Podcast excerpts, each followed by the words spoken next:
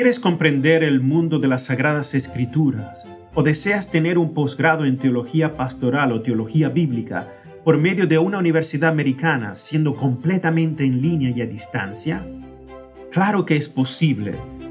Hola, soy el padre Dempsey, el director del Centro Semillero en la Universidad de St. Thomas en Houston, Texas, y te invito a visitar nuestra página web para que tengas más información del programa de maestría o posgrado visita www.centersemillero.com para aprender sobre nuestro programa de maestría 100% en línea y 100% en castellano.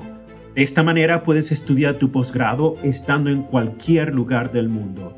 De nuevo, te invito a que visites www.centersemillero.com. Oye, brother, ¿vas a ir al retiro? Me dice, ya, ya tengo permiso. Y le dije, yo también. Me dice, ah, pues va, nos vamos el viernes. Le dije, no, brother, piensa tantito. Le digo, tú tienes 300 pesos. Yo tengo 300 pesos. Yo tengo 300 pesos. y tenemos permiso de desaparecernos todo el fin de semana. Hermano, esto es una fiesta, ¿no? O sea, podemos, a ver, con 600 pesos alguien dirá, ¿qué haces? No, en esa época hacíamos mucho, me explico, con 600 varos. Entonces, eh, él me dice, eh, ahí veo cómo Dios eh, eh, se, se, se, usa todo a su favor, ¿no? Porque él me dice, Bubu, en los retiros hay chavas. Vamos. Mm. Esa fue la frase que yo dije, vamos a ir.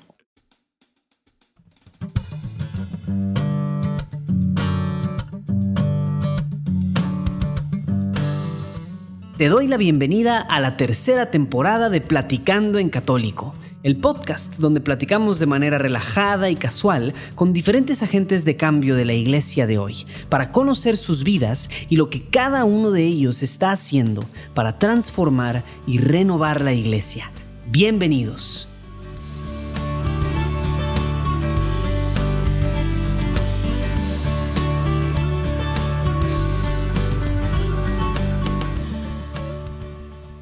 Hola, hola. Pues aquí estamos de regreso en la tercera temporada. Por fin, la segunda temporada pues no tuvo un cierre oficial, pero sí, pues ya terminó.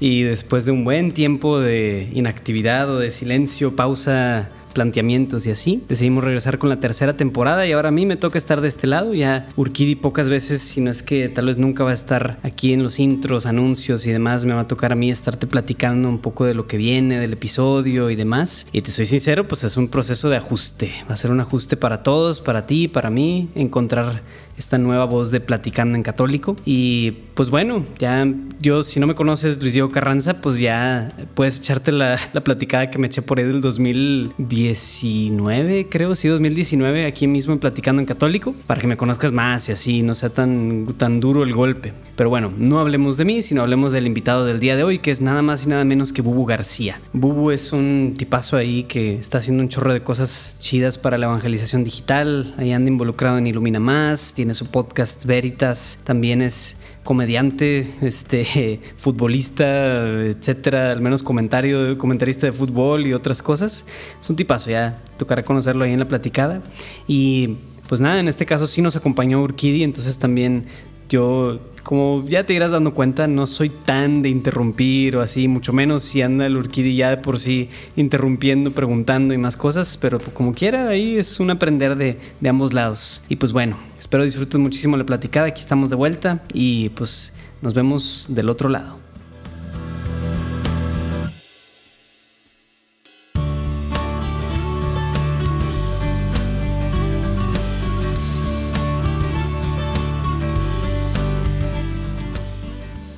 Bubu García, bienvenido a Platicando en Católico. ¿Cómo andas, Bubu? Oye, muy bien. Este, como te dije cuando me invitaste, con emocionado con el honor de estar por acá. Este, y más de, lo que acabamos de platicar, ¿no? De, los invitados que, ya han tenido. Entonces, la, vara está alta. Simón, pues empezamos con lo más fuerte. hemos tenido, imagínate. Sí. Ah, bueno, también hay que darse baños de pueblo, ¿no? O sea, es, parte, es parte. Saludos al padrecito. Oye, por cierto, yo, yo así precisamente, a lo mejor los que no están, los que no ubican, ¿verdad? Pero es porque tú estás ahorita, entiendo, ahí muy cercano del, padre Borre. Al ratito nos estoy físicamente en este momento, ¿verdad? Pero aparte al ratito ya nos platicarás también cosas que estás haciendo ahí con el padre. Por eso me tomo la libertad de molestarte un poco, padre Borre. Pero bueno. es porque te queremos mucho. Y bueno, entonces empecemos si quieres con el pie derecho, con una oración. En nombre del Padre, del Hijo y del Espíritu Santo. Amén. Señor, te damos gracias por este día que nos regalas. Gracias, Señor, por la oportunidad que nos das de estar aquí para conocerte, para amarte. Pedimos, Señor, que bendigas nuestro episodio el día de hoy, que bendigas a Bubu, Señor, que lo sigas usando y bendiciendo como un instrumento para la evangelización, para la construcción de tu reino.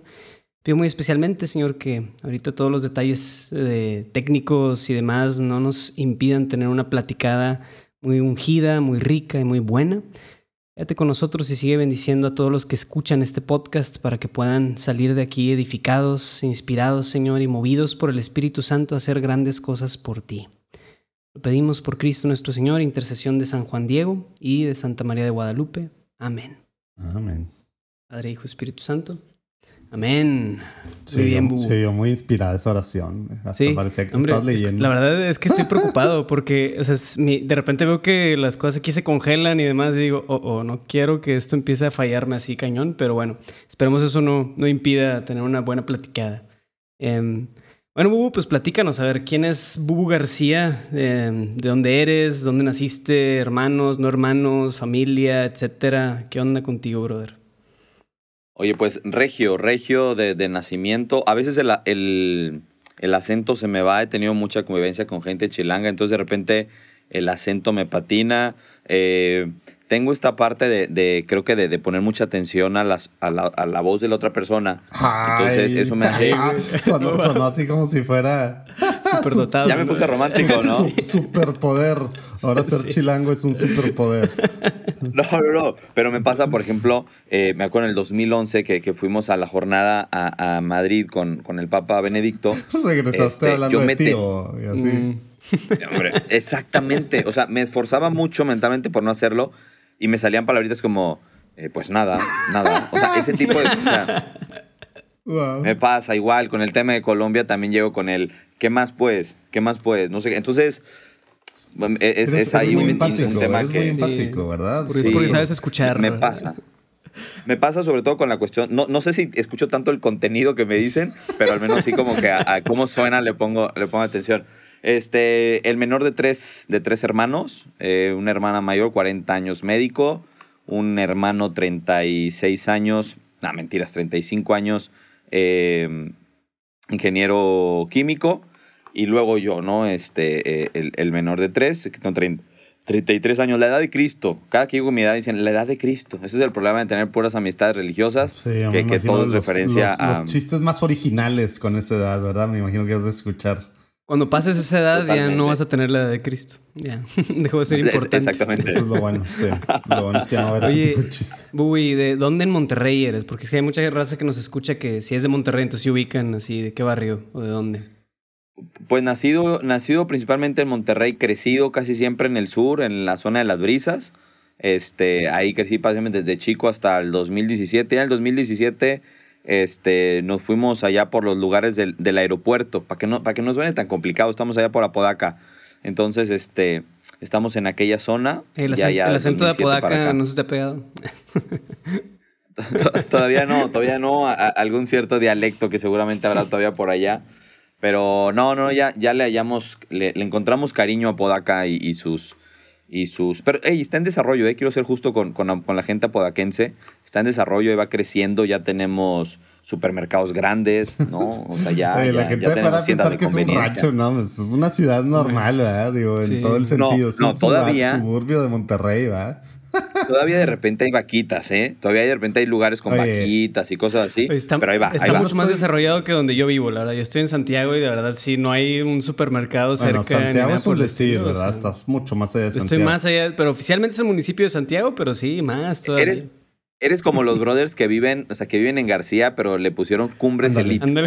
O sea, que dices, ya es García, brother. Sí, sí, sí. Pero saludos a todos, a todos los de la, la hermana República de Nuevo de vaca, yo, digo, a mí me tocó mucho, mucho tiempo grabar en mi casa durante la pandemia.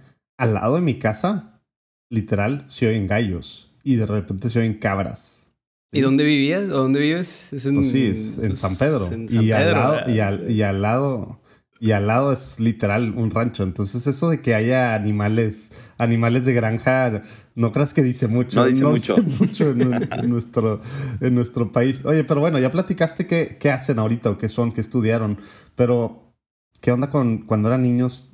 Tú fuiste el tercero. Normalmente el tercero, digamos que es el, el que luego echan a perder los papás. No quiero entrar a ese tema porque me imagino que es un tema álgido de cuarto, entre, los tres, pero uy, sí, acá tenemos a, otro hijo menor. Pero no, platícanos, ¿existía Dios? ¿Y vivía algo la fe? ¿Eran religiosos, espirituales? ¿Buscaban algo, así tus papás? ¿Estaban, digo, cómo, cómo vivían esta parte?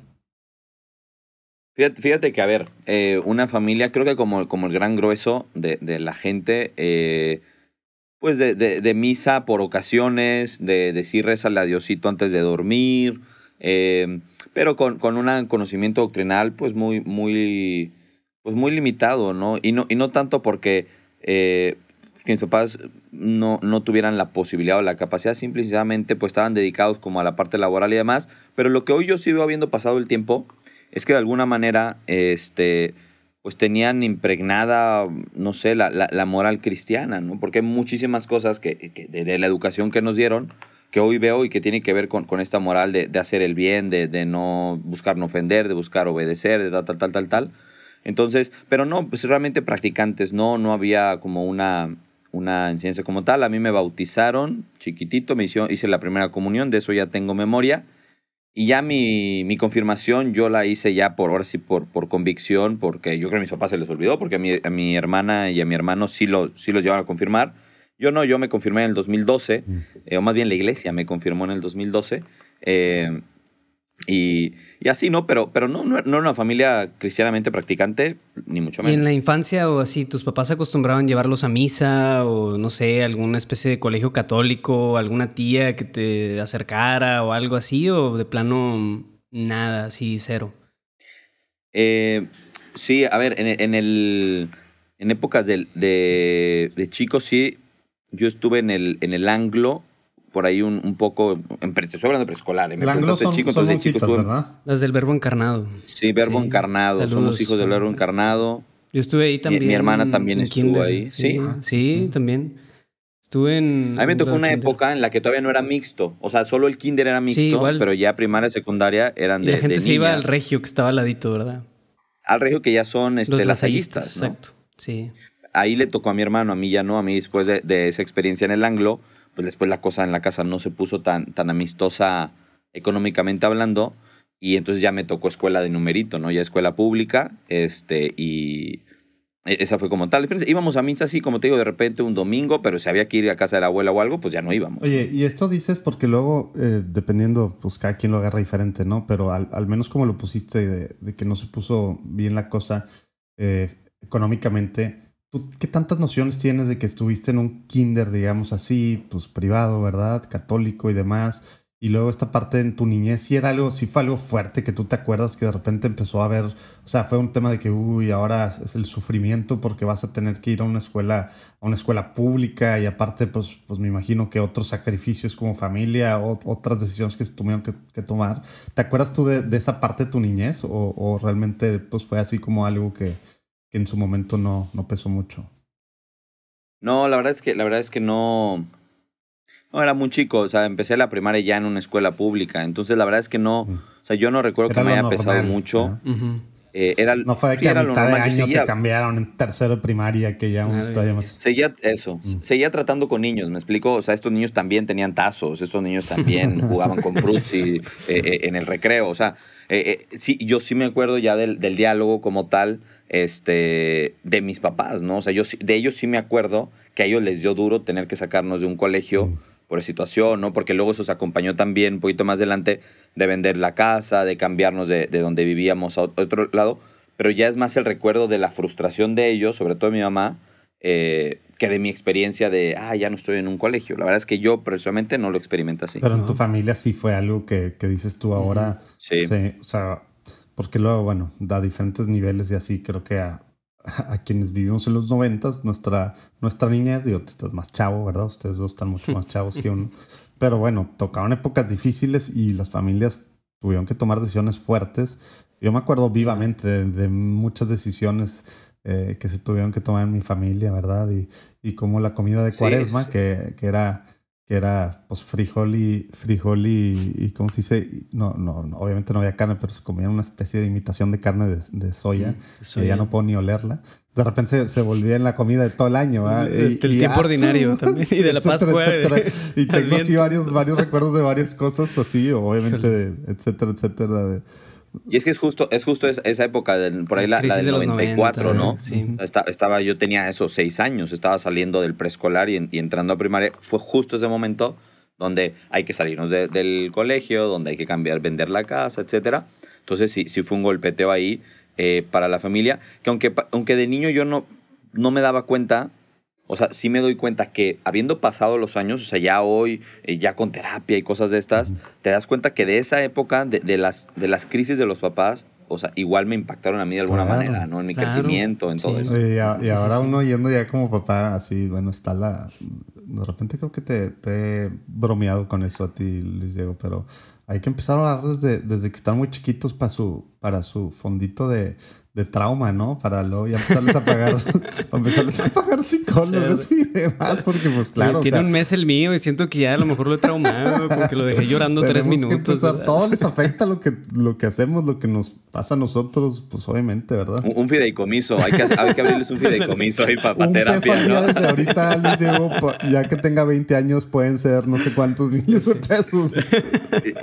¿Sabes qué es lo peor? Que a los psicólogos también les pega la crisis económica y, y hay unos que cobran, dices, oye, pues también, también comen, ¿no? Ellos no quieren frijol con soya. Entonces, súmale, otro, súmale otro trauma de tener que pagarle tanto al psicólogo. Exactamente. de por sí. Oye, uy, ah, bueno, dale Urquí, no, no, por favor. No, yo, yo quería, estás, estás hablando de la, pues de la escuela pública y, y siempre me da a mí curiosidad porque luego ya ves que hay muchos, hay mucho que se dice, sobre todo en ciertos países, ¿verdad? Creo que aquí en México eh, no hay esos, esas, esa esa visión tan así, ¿no? Pero, pero en general, pues sí, como que la escuela pública, dices tú, primaria, los niños empiezan antes todo, ¿no?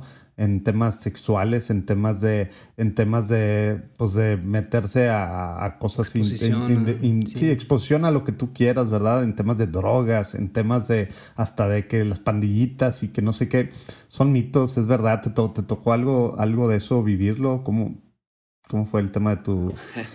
primaria, secundaria? A ver, eh, creo que para mi época, eh, pues obviamente te estoy hablando que pues, sí, me tocó la primaria en los noventas, ¿no? Por ahí 94, 2000, 2001. No, eran otros tiempos eh, en Monterrey, ¿verdad? Sí, o sea, no, no, y, y no, y, del avance tecnológico, ¿no? O sea, obviamente yo, yo no tenía tanto acceso a, cosas tan avanzadas en, tema, en materia de sexualidad, por ejemplo. O sea, no, no tenía tanto eso. O sea, seguía siendo un tipo que me compraba carritos y que quería un, un Joe, ¿no? Seguía, seguía, divirtiéndome con eso eh, porque no teníamos ni, ni tablets, ni, ni, acceso a internet, ni esas cosas que, que, que se tienen hoy día. Este, pero lo que sí, ya más avanzado, que sí pasó mucho o que sí vi mucho, pues sí, claro, el tema de, de, de, pandillas, el tema de pleitos, el tema de resolver de esta manera así medio, medio rústica, ¿no? los conflictos. Eh, y de normalizar que, que, cosas así pasaran, ¿no? Entonces, eh, esta parte sí, sí fue así. Claro que se acentuó mucho más al entrar a una secundaria de gobierno, ¿no? Ahí ya y ahora sí era más tierra de nadie. Y, la diferencia, hay gente que puede decir que no hay diferencia. Claro que lo hay. O sea, de, entrar creo que en un colegio privado particular, pues parte de, de, lo que los papás gastan también es para el acompañamiento de los hijos, los maestros, y, y hay, hay, áreas especializadas y los acompañan y citan a los papás y platican. Acá, pues, pues aunque los hay, pues la verdad es que eh, también pues, los sueldos a veces de los empleados no son tan competentes, etcétera. Entonces, eh, Está más pues, al margen, sobre, Sí, o sea... Vamos, vamos sobre, sobre, sobreviviendo al sistema, ¿no? O sea, aprendes desde ahí a sobrevivir al sistema, este, pero sí creo que fue mucho más hacia el lado de, del tema de pleitos, de, aprender a, resolver cosas así, más que de, que de otro tipo de ¿De cuáles eras tú? no, yo, yo, sí me peleaba, yo, yo sí me peleaba. ¿Los que buscaba el pleito? Eh, no, me los ganaba. O sea, me los ganaba. a ver, explica qué significa eso. Puede significar varias cosas. defendías o cómo? Mira, le voy a decir una cosa. Medio no. Piqui, así digo, no piqui. Andabas ahí teaser, fregando a todo el mundo que... ¿Cómo te lo, lo, que pasa es que siempre, siempre he sido, a ver, siempre he sido tiracarro, siempre, ah, y aguanto, o sea, siempre, ah, siempre aguanto el carro. Entonces me salían chistes naturalitos, esto y el otro.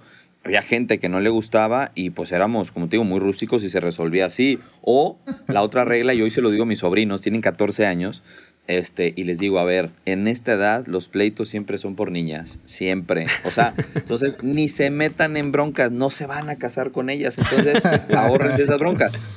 Eso me pasaba a mí, ¿no? O sea, me, me, me metía, andaba de, enamoradizo y, y, y, luego, pues claro, siempre había otro que también le gustaba, ¿no? Y, y porque pues, te gusta la, la bonita, entonces pues, pues normalmente trae varias, abejas alrededor y, mocos, ¿no? Pues, pues a veces te, te, tocaba. Ya más grande, pues ya que empecé a ser como más sociable, eh, ya era friegaquedito, por no decir otra palabra, porque ya sabía yo que tenía una bolita, entonces yo iba y calentaba el asunto y luego me hacía para atrás porque al cabo íbamos en bulto, ¿no? Y entonces ya ahí ya empezaba yo a ganar pleitos, este, pero antes de eso, pues no, me tocaron, me tocaron varias arregladas. Ya, me dio curiosidad, ¿cuál era tu apodo? no. en, aquel, entonces. no, en, en, en, la casa me decían Kenny, ¿por qué no? A los eugenos se les dice Kenos. Este, y, y, en la casa era Kenny porque pues era, era el chico, ¿no? En la, en la este, en la escuela, ahí sí de repente era, era el, el que no, porque aparte el, él le, da, le da peso. Autoridad, sí, sí, sí. Sí, sí, sí. Entonces, este, sí, ahí ya sonaba, eh, era mi, mi, mi apodito. Entonces ya sé, no, se llevaron al Keno a la dirección, ¿no? Ya, ya era. Subían, era tus, subían tus puntos cada vez que pasaba eso, obviamente, ¿verdad? Sí, era el equivalente a las lagrimitas, ¿no? De los... Saludos a toda la gente de El Salvador. Salud. La Mara. ¿Cuántos nos escucharán? A ver, escríbanos porque no tengo aquí las cifras aquí enfrente, pero El Salvador, a ver, manifiéstense. Díganos si sí. No estamos diciendo que todos los del Salvador sean Mara. Quiero aclarar Ahorita les paso la cuenta, de, la cuenta de, de Bubu y su mail para que todo el hate mail al respecto vaya para él, por favor. Ay, ay, ay, ay. Pues así la cosa. Y y luego, haz de cuenta, dices que de repente da, pues no sé, te gradúas de la secundaria y de repente ves que, oye, ya confirmaron a tus hermanos y así, y tú no has recibido la confirmación. Entonces, el que no de repente dice, me voy a confirmar, ¿verdad? Y, vas a la parroquia o cómo estuvo todo ese proceso? No, a ver, no, pero por eso pasó mucho tiempo. O sea, me confirmé en el 2012. o sea, ya tenía yo 24 años. O sea, no, no, eso ya fue. A ver, yo, yo tengo acercamiento a la, a la fe como a la iglesia en el 2009. Antes de eso, este, yo tenía noción, sabía lo que era el Santísimo, había ido a misa, iba y pedía para una buena calificación o para que alguna chavita me pelara, pero si no me pelaba, entonces el enojo y la culpa era de Dios. Este, o sea, no, no, era un ignorante en los temas de la fe, simplemente pues, no me interesaba, no, no, no, no tenía mayor relevancia en, en mi vida. Eh, ¿Y qué hacía Bubu y pensaba durante ese inter de ah, Dios entra en tu vida en el 2009 y entraremos ahí a detalle, pero antes de eso, ¿qué pasó? O sea, en temas de quién era Dios para ti. Bueno, ya nos dijiste, pero a lo que me refiero es, o sea, ¿qué, qué, qué figuraba en tu vida? ¿De qué, qué querías o a qué aspirabas? O pues en medio de qué prepa, y me imagino que ya gran parte de la universidad, Bubu en un proyecto de vida quiere ser boxeador para golpear gente o quiere ser comediante para decir chistes o qué? ¿Cuál era la, la proyección? Eh, pues es, es, ese era un tema. A ver, eh, eh, después esto fue algo que, que, platicamos, que he platicado mucho, por ejemplo, ya en casa. Este, eh, somos tres hermanos, ¿no? Como decía ahorita. Eh, entiendo que a los papás nadie les enseña a ser papás. Aunque hoy hay estas escuelas para padres y todo, siempre hay, pues, no se puede abordarlo todo y cada persona es diferente, ¿no? Entonces, al ser el tercero, creo que yo siempre digo que quisieron usar la, la, tijera de mis hermanos conmigo y no, y no cortaba, ¿no? Mm. No cortaba. Entonces yo, yo, era un tipo mucho más diferente. Eh, creo que era... Em, mm, eh, eh, buscaba constantemente ganar la aprobación de mi casa, ¿no? Mm. Buscaba constantemente a lograrlo. mi hermano, por ejemplo, siempre ha sido un tipo muy dedicado, muy obediente, muy, muy recto, sobre todo eh, eh, de cara a mis papás, ¿no? O sea, era un tipo que había que hacer esto, mira mamá, ya lo hice, mira, ya tendí mi cama, entonces era como perfecto, ¿no? saludos a todos los hermanos que son así, o a todos los que tienen un hermano así, creo que todos tenemos a alguien así, o, o, si no tienes, es que tú eres. es que tú eres, totalmente. Voltea a ver tu cama, si está tendida eres tú, ¿no? No, entonces, o sea, yo, yo siempre, no estoy, yo no diciendo que esté, esté bien, pero creo que hoy entiendo que hay personalidades, ¿no? Entonces, eh, yo me acuerdo muchísimo, por ejemplo, eh, eh, nadaba, ¿no? Y era bueno nadando, estoy hablando de niño antes de los 11 años, y yo sabía que iba a ganar, o ganaba una competencia, y entonces yo celebraba y bailaba, quería llamar la atención como, hey, lo logré. Y, y llegaba, por ejemplo, mi mamá, ¿no? De que no, no sea ridículo, no hagas eso, que no sé qué. Mm. Porque mi hermano también ganaba y mi hermano era como, ah, muy bien, gané, foto aquí, foto allá y se acabó, ¿no? Entonces yo, yo, yo trabajé mucho con eso y me generó como muchas inseguridades. Creo que a raíz de eso fui buscando aprobación en diferentes lugares. Después de eso dejo el fútbol, la natación, me meten a fútbol, me empieza a ir bien. Pero ahí sí, Urquidi, fíjate, ahorita lo que me preguntabas de la escuela pública, ahí me di cuenta de, de la diferencia del ambiente futbolero pues un ambiente mucho más rascuache, ¿no? O sea, para, para, eh, los que no son de, no sé ni siquiera si eso sea mexicano o nada más regio, pero explica qué, es decir rascuache, porque nos escuchan de todo, de, todo el continente y más allá. A lo mejor en Colombia significa algo, a lo mejor en Brasil significa otra cosa. Sí, de que blip. Oh, o rascuache, o rascuache, o rascuache, no, sí. eh, molto rascuache, ¿no? Eso es italiano, ¿no? Mucho. Bueno, era un brasileño que, que, habla italiano. Sí, pues es que es muy este, empático también, brasileño. Este. Entonces, rascuache viene a ser como más, iba, iba a decir ñero, pero los dejo en la misma, ¿no? Dígase, no, como más, de, a ver, tienes que decirlo como la Real Academia Española. Va, eh, de, de, de, latín, de latín baja educación, ¿no? De, bueno, creo que, creo que con eso más, quedó claro. sí, no, gente más, más, eh, pobre, más pobre, con menos posibilidades socioeconómicas, socioculturales, eh, eh, así, ¿no? O sea, el tema, y, el tema más, va más allá, ¿no? O sea, también porque el, tema de, el tema de recursos, bueno, puede ser, puede ser a lo mejor uno de, los, de las cosas que, pero, pero es más como, por así decirlo, también falta de cultura o de ciertos temas. Sí, es, un tema sociocultural, eso. Sí, sí, sí, o sea, y, tú lo volteas a ver, ¿no? O sea, volteas a ver y, por ejemplo, hoy ves futbolistas profesionales de dónde han salido la, mayoría, los más buenos, etcétera. Son pocos los que dicen, ah, pues venimos de, de, estar en tal colegio, de hacer... Es, es, normal y no, y no es hacer menos al que juegue fútbol. Eh, pero entonces llego ahí y entonces entre mi inseguridad y entre un ambiente mucho más eh, aventado y más de pleito y más de carro y más de maldiciones y más de tal, tal, tal, pues creo que ahí es donde, donde empiezo como a, a perder este eh, la, brújula ya no me apunta al norte. pero, pero, a ver, dices fútbol y, a lo mejor hay gente que está, está pensando en el parque de la esquina, ¿verdad? O en, o en la liga llanera de ahí, ¿verdad? ¿Qué es que decir fútbol y cuántos años tenías? Tenía, o sea, me brincan por ahí de los 11. Eh, e, era, era este tipito que cuando todos estaban platicando, como hizo una marucha, porque estaban en, de moda en aquella época, eh, yo, yo, yo me llevaba mi balón a todos lados, ¿no? Acababa de entrar a natación y me quedaba a jugar futbolito, etcétera. Me salía de la calle a dominar eh, el, balón, etcétera. Entonces me llevaron a, a, un equipo que era una filial de Chivas aquí en Monterrey. Eh, me, me, tardé en agarrar ritmo, una cuestión de meses, y después creo que fue un tipo que me, fui ganando lugares, eh, después esto se fue convirtiendo a, a, pasar a, ya Rayados, que ya era el equipo aquí local, a Fuerzas Básicas, una tercera división por eso, y todo esto. Por eso quería que quedara claro eso, ya estamos hablando de nivel pues, de encarrilado a profesional, ¿no? De pura gente encarrilada profesional y por eso lo que platicabas tiene más sentido, ¿no? El tema de competencia, de todo. ¿eh? Exactamente, y, y, donde ya hay una, una parte, porque a ver, pues, ¿cuánta, gente juega fútbol eh, eh, hoy y cuántos llegan? A ver, pues yo no llegué, me explico. Entonces, eh, pues creo que la competencia es brava, la parte de, de, sobornar a un entrenador, la parte de, de pasar por encima del compañero, de, de perderle sus tachones para que no juegue y entonces juego yo. O sea, era un tema bravo, ¿no? Y, ¿Cuál de, cuál de esas que dijiste las hiciste tú? Exacto. Fíjate que no, no, no lo hice. Por, por, eso te digo una cosa. Por eso, por eso resaltaba al principio lo de que mis papás. Sí.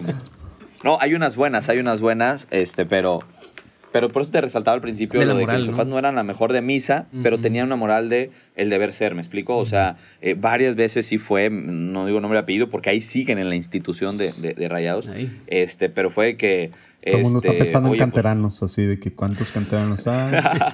no, no, de los que entrenan, de ah, entrenadores, de entrenadores. Ah, o sea, y, entonces, oye, yo entrenaba, me iba bien los entrenamientos, era un tipo que sobresalía, llegaba a los juegos y yo no participaba, ¿no?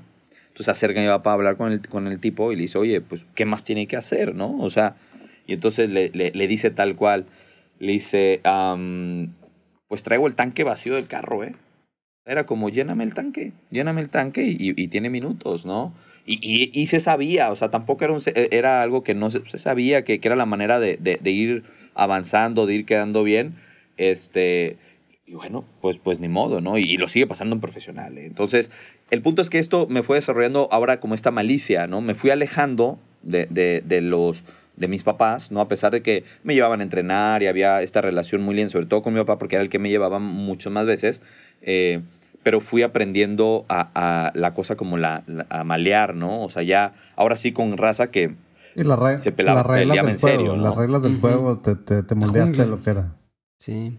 Y entonces ahí sí, Luis Diego, tu pregunta es qué pasaba antes, qué pensaba. Dios no jugaba, no figuraba en ese tema.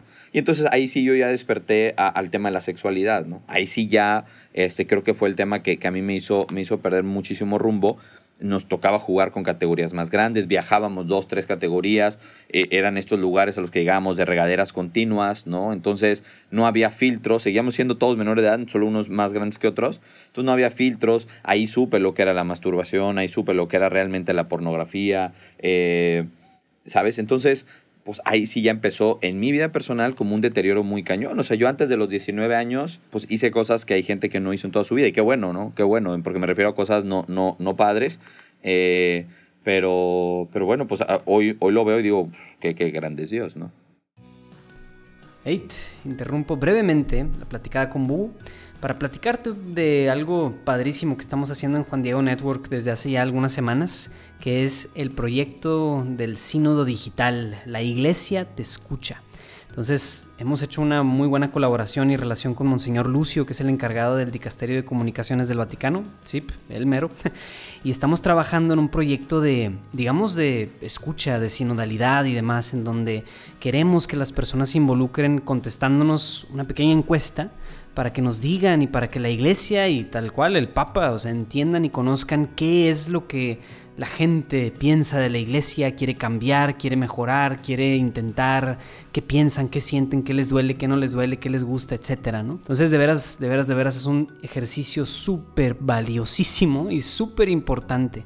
Creo que nunca antes en la historia habíamos tenido esta oportunidad como laicos de y gente ordinaria, ¿no? O sea, tú y yo, así mortales, normales, de simplemente entrar a algún lugar, contestar una encuesta y que eso eventualmente pueda llegar a oídos o a los ojos, pues, del Papa y de la iglesia y que sea también una pauta para la transformación. Entonces, por favor, aquí te dejo en, en las notas pues el link para contestar la encuesta. Por favor, por favor, contéstala y compártela, porque es súper valioso y necesitamos que más y más gente la conteste. Y de veras, ojalá te puedas sumar a esto, compartirla y participar de este proceso de escucha, de sinodalidad, de definir y de, pues como hermanos y también como miembros de la iglesia, encontrar lo que Dios quiere para nosotros. Bueno, regresamos a la platicada.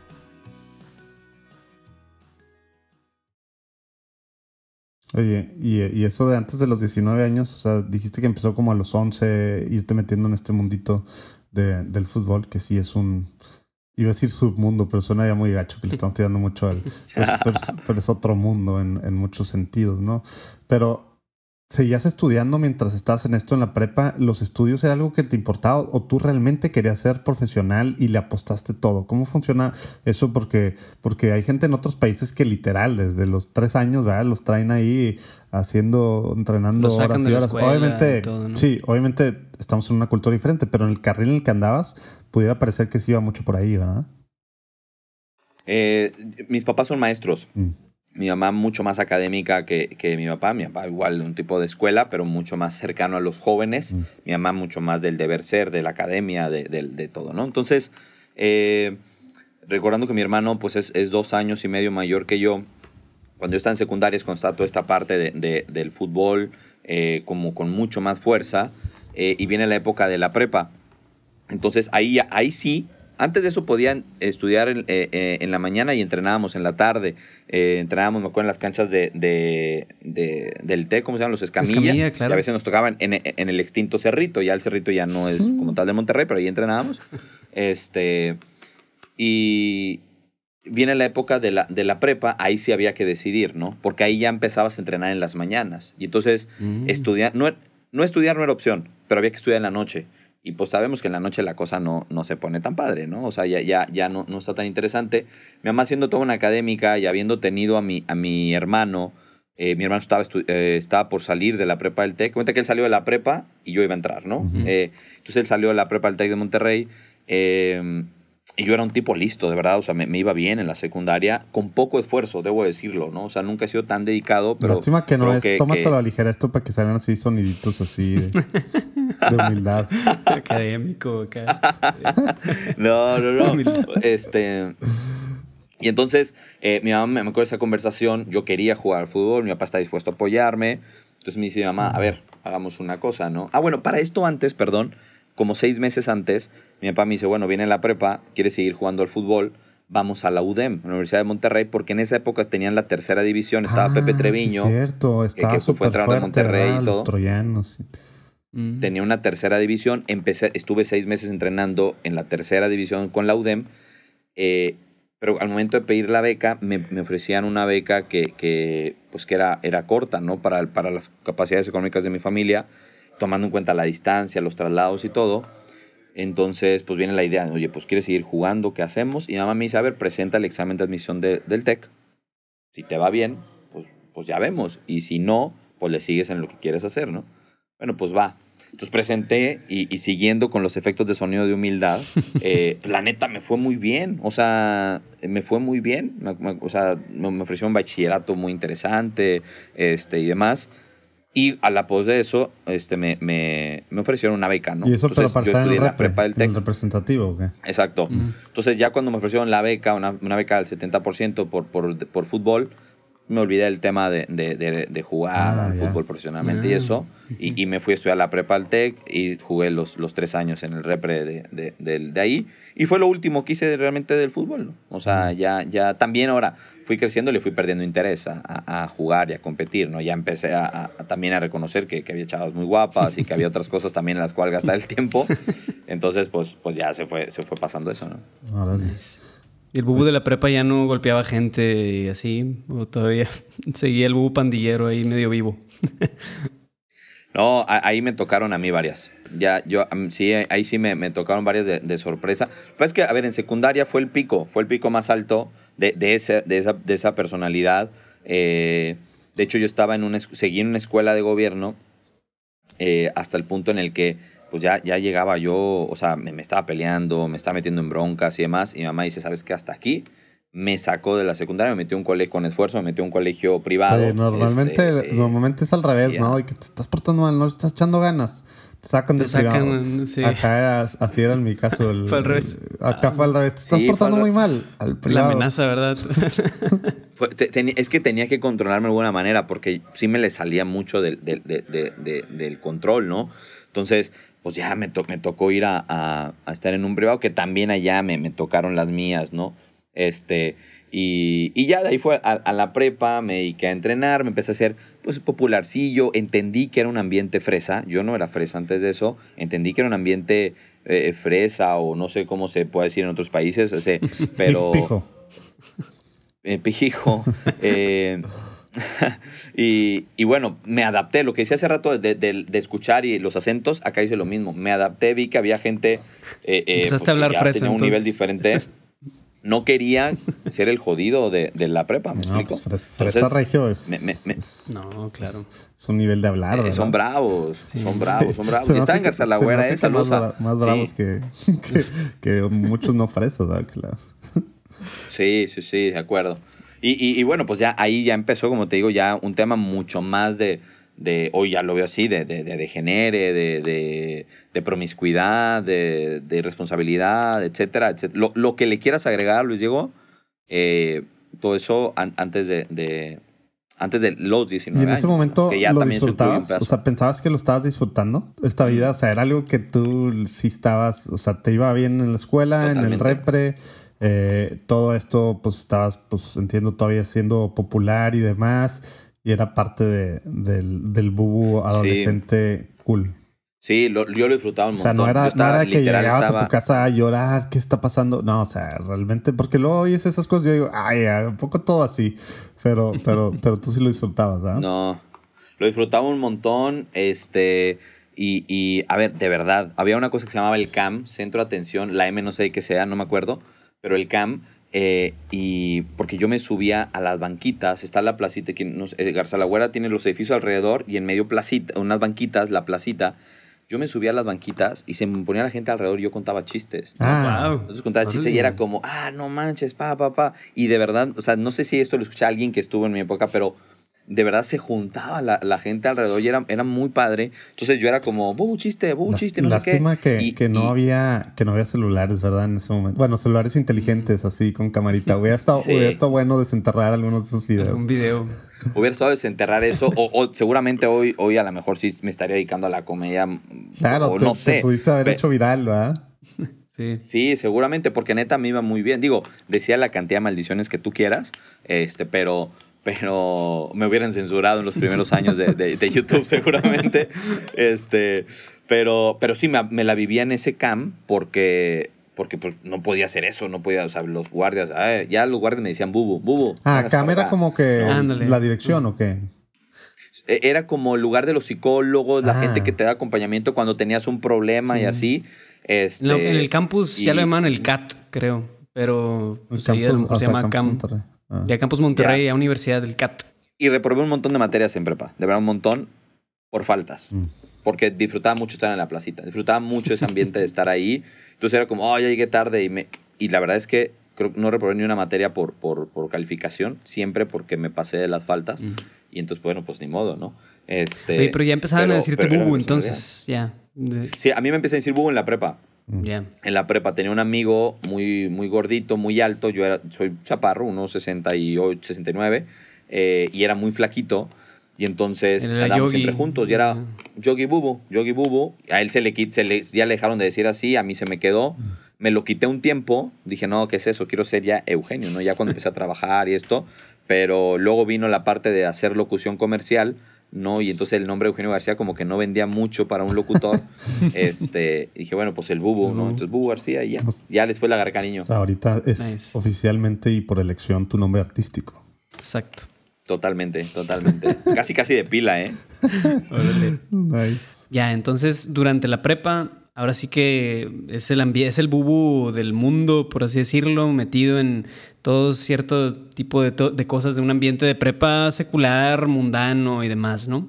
Y, y no había opciones, tú no veías que había este grupito, había un grupito, había alguna parroquia, unas misiones o alguien así. Dijiste, no, no es la. UDEM, Luis Diego. Estuvo en el TEC, no estuvo en la UDEM. qué raro, ¿verdad? No, no, pero es que de repente incluso en el TEC hay raza que no, que algún grupito y que vamos a rezar el Angelus y esas cosas, pero no ¿Ah, había sí? nada entonces eso.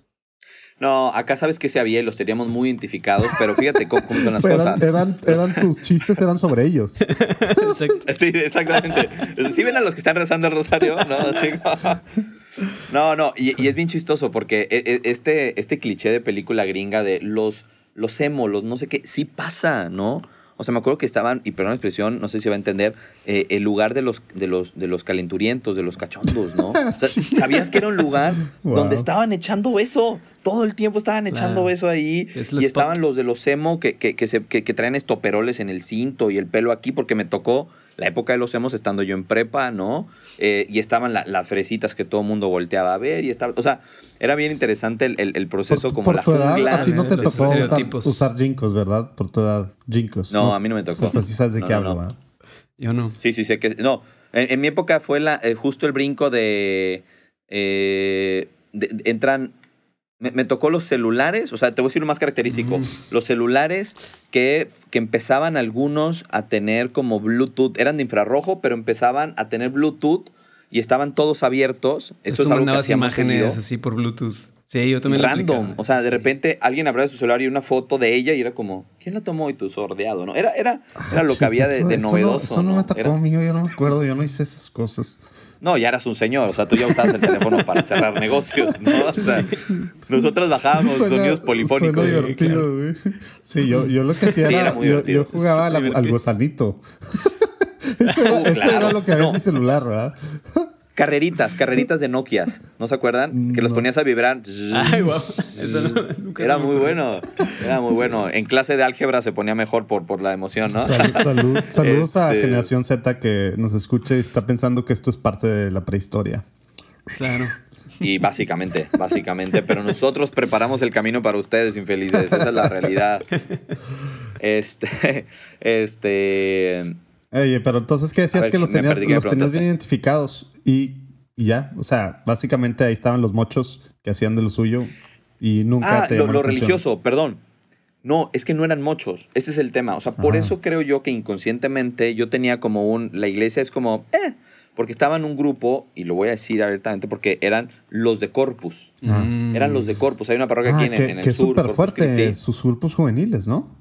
O eran, no sé. Son muy grandes, muy numerosos, no lo sé. Su época de oro también, ¿no? En ese entonces. Así en los... No sé.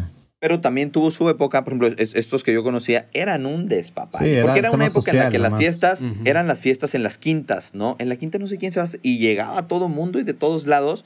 Y bueno, no, era una locura. Entonces, pues mira, como pues, estar en la iglesia tampoco es porque te tengas que portar bien, solo pues, vas y ayudas, ¿no? Y entonces, pues normal. Eh, mm. Pero a ver, yo sí me registraba como en los programas de, de ayuda de, de, la prepa, ¿no? O sea, sí iba como ah, vamos a ir a, la Alianza Anticáncer Infantil, y yo iba, a la neta, o, o vamos a hacerlo de este servicio social con tal colegio, y vamos a una primaria este, muy, pues, de bajos recursos, y yo iba y apoyaba, o, o sea, tenía como esta, hoy lo veo así, como, como esta bondad que, que, que, estaba ahí como, como adormilada, o no tan consciente, pero, pero que de alguna manera me regía, ¿no? O sea, de una manera muy torpe, por ejemplo, eh, pues yo tenía novias, ¿no? Pero puedo decir que nunca puse como el cuerno, porque para mí era como voy a cortar una porque ya voy a andar con la otra, ¿qué es eso de poner el cuerno? Eso no está bien. O sea, tenía una, una moral medio distraída, pero tenía una, una especie de concepto de, de, moral ahí extraño, ¿no? Que a otros les valía gorro. A mí no, yo decía, ¿cómo voy a ser infiel, no? Uh ciertos límites, órale. Y luego ya dijiste un chorro veces 19 años, antes de los 19 años, los 19 años. Es que es el parteaguas. ¿Qué fregados pasó los 19 ¿Qué pasó años? 19 años? estaba pensando. Sí, este, a ver, acaba la prepa, entro, entro a la carrera todavía con, con esta idea como pues, muy desviada de, de, forma de vivir, pero eh, hoy sé que, que, el pecado engendra pecado, ¿no? Es, es, esta, es esta bola de nieve que se, que se va haciendo cada vez más grande, nunca realmente, como tú me decías, te gustaba lo que hacía así, pero era, o sea, no te saciaba, ¿no? O sea, siempre querías más y más, más de lo, de lo mismo. Eh, y entonces ya cuando entro yo a carrera, por allá, el, como te digo, en 2009, principios, eh, yo para esto, y esto de verdad lo, cuento con, con, con, pesar, porque yo me acuerdo, había, había una, una chavita que, o sea, así como yo era como, me, me, daba igual, ¿no? Y era como apuestas de, ah, esta sí me va a pelar, ¿no? O sí me va a hacer caso, y, y buscaba que lograrlo llegó una chavita que me gustaba un montón, un montón. Dije, con esta ya siento cabeza, ¿no? Este, cuando me le acerqué, me dije, ¿sabes qué? Pues sí, me gustas mucho y todo, pero pues no, todo el mundo me dice que no. Entonces, pues ahí muere. Y eso me le dio mm. durísimo en el orgullo mm. y entonces ahí me destrampé, ¿no? Me, mm. un amigo, muy buen amigo, me, justo esa noche me dice, oye, vamos a un karaoke, estaban de moda los karaokes. Dice, vamos a un karaoke eh, y quiero presentarte a una chava que, que, me gusta, pero ella no sabe y que no sé qué. Eh, este amigo, y hago un paréntesis, eh, después se convirtió en mi, diseñador de mi negocio y pues él es una de mis víctimas del COVID, ¿no? Él se me murió en, el 2020, en, el 12 de diciembre. entonces, él me, me, me dice esto, me dice esto, le dije, ah, pues va, vamos, yo los acompaño, ¿no? Entonces nos vamos al karaoke, él pasa por mí, la chava va adelante con él. Pues, para no hacer el cuento más largo, pues termino pedaleándole su bicicleta, ¿no? Termino saliendo yo con, con la chava y él así como, ¿qué onda? No sé qué.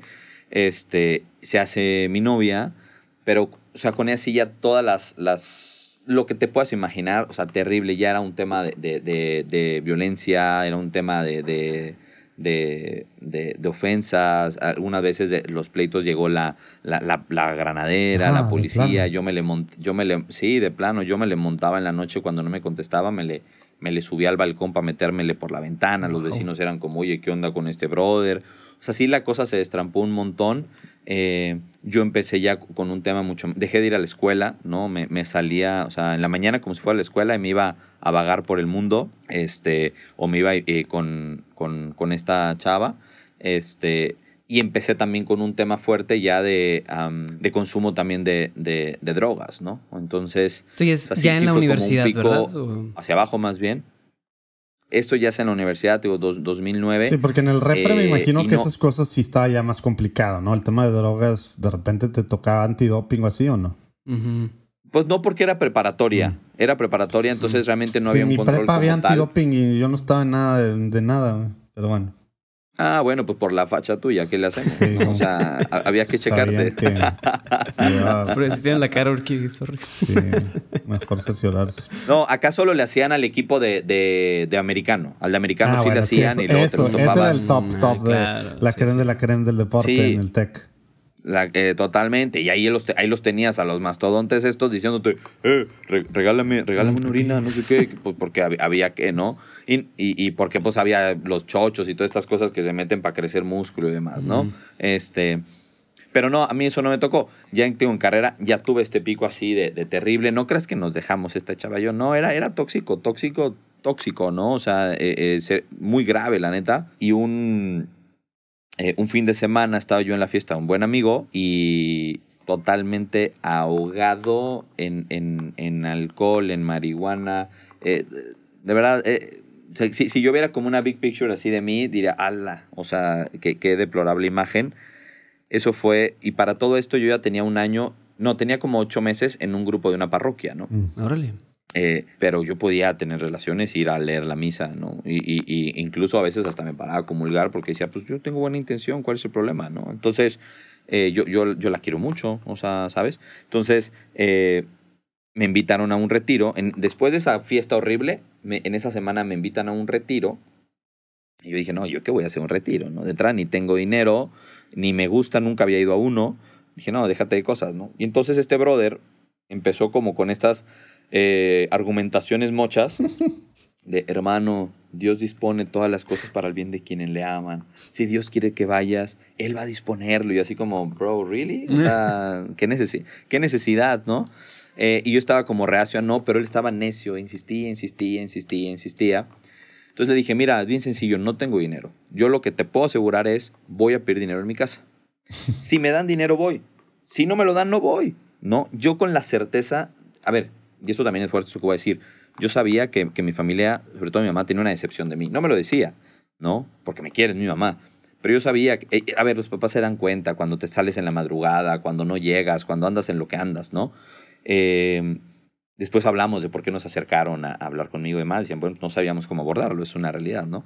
Este, entonces, eh, me, me dice eso, yo, yo cumplo mi palabra, ¿no? Yo llego con mi mamá un día, le digo, oye mamá, este, pues me están invitando a un retiro, cuesta 300 pesos, me es todo el fin de semana, eh, y pues les dije que, que te iba a preguntar. Yo dije eso solo para cumplir y por decir, sí pregunté. Yo, yo terminé de hablar y yo ya me estaba dando la vuelta, que no me iban a dar Esperando, dinero, ¿no? claro, sí, la negativa. no me iban a dar dinero. Y mi mamá baja el periódico, en aquella época ese sonido muy particular de periódico. La escena, ¿no? así de- Este, que, que los jóvenes hoy ya no saben cómo suena eso. pero, Bajaría el celular, eh, haz de cuenta, a ver. ¿Qué? Exactamente, pero ya eran, el periodicón, dos hojas, Claro. ah, ah, ¿no? Este, baja y me dice, tráeme mi bolsa. Wow. Y mamá, no, ves que es un retiro, es todo el fin de semana, tráeme la bolsa.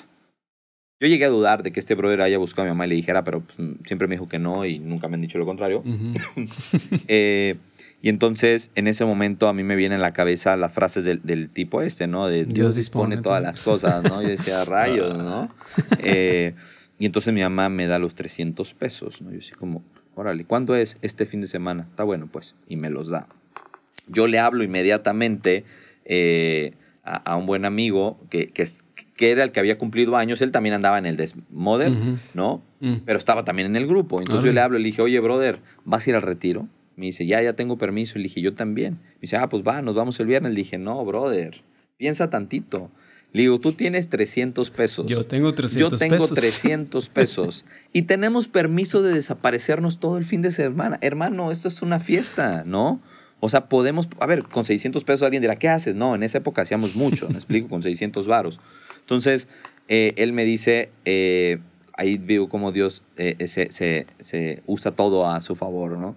Porque él me dice, Bubu, en los retiros hay chavas. Vamos. Mm. Esa fue la frase que yo dije, vamos a ir. O sea, vamos a ir, si es cierto, ¿no? Esto es una buena inversión. Llegamos, es una gran inversión. Eh, llegamos al viernes de retiro. No, sufrí. Nos fuimos en un carro que, no sé si tú yo lo conoces a David Cruz, David Cruz. eh, de los de Verbum Day y ellos, ¿no? De, de Corpus Christi. Bueno, X. Íbamos en el carro de él Y tan pronto nos subimos saliendo de la parroquia del Rosario, nos esperaban 40 minutos de camino y dice, eh, bueno, pues ¿qué les parece si rezamos el Rosario? ¿Qué? ¿Qué? Íbamos en un Jetta, mi amigo adelante, otros dos al lado de mí. Los dos al lado de mí fue como, sí, súper bien. Y yo, ¿el Rosario? ¿De verdad? O sea, yo lo había rezado y solo se rezaba en, en, Navidad, en la casa de la abuela, ¿no? Y, era, y era, era, terrible rezar el rosario, ¿no? Entonces yo dije, Dios mío, ¿qué me espera el fin de semana, no? Oye, o sea, ¿no, ¿no te dijeron que la, el retiro era de puros hombres o algo así de última hora? No, no, menos mal que no, menos mal que no. No, las vi. Yo creo que sí he visto eso. En la parroquia antes de salir, yo creo que me, me voy. O sea, pero, pero llegamos al retiro, estoy el otro. Debo ser honesto, no, nadie captó mi atención. Entonces era como, oh, bueno, pues vamos a ver, ¿no? Y a mí me pasó de noche, me pasó de noche toda, todo el viernes, eh, prácticamente todo el sábado. Y el sábado, eh, pues a ver, no es novedad para nadie que los sábados en la noche en un retiro es una expresión del Santísimo, punto. Yo, yo no sigo, yo no entiendo por qué los grupos siguen queriendo hacer sorpresa eso, ¿no? O sea, todos, sabemos qué va a pasar el sábado en la noche, ¿no? Este. Y, y, qué te iba a decir, entonces, y también esta parte de las misas de clausura de un retiro, todos saben que van a invitar a los papás, me explico, ya déjense. Las palancas y todo eso, ya. Sí, sí, sí, sí, sí. Y, y nada, entonces esa, esa hora santa de ese sábado, 26 de septiembre del 2009, eh, empieza un tipo que se llama Esquí, bueno, se llama Salvador, le dicen Esquí, eh, empieza a cantar una canción que es la de agua de vida, ¿no? Esta de, eh, ¿no? Este, yo, yo, yo mandaré tu pecado y en el fondo océano lo sepultaré. Saludos Andrés Le de empieza a Gollado. cantar. Ah, es. Yo, Sí. yo cuando llego y me siento a la hora santa y veo que todos están tirados, a ver, mi forma de ser protagonista, porque creo que me gustaba hacerlo, yo siempre he dicho, ¿cuáles son los mejores lugares? Los de adelante. Fui y me senté adelante, ¿no? Primera fila. error, error, error, error. Empieza la adoración, sacan a, a la custodiototota, ¿no? Y empiezan con la música melancólica. Y yo volteo, dije, vamos a salirnos de aquí muy tarde. Estaban todos ya en el piso acomodados. Dije, no, no quiero que me vean que me estoy yendo. No, qué ridículo. O sea, ese era mi pensamiento, de que no quiero que me juzguen, entonces no, bueno, aquí me quedo, ¿no? ¿Qué, tanto, qué tan difícil puede ser? Sentadito, perfecto.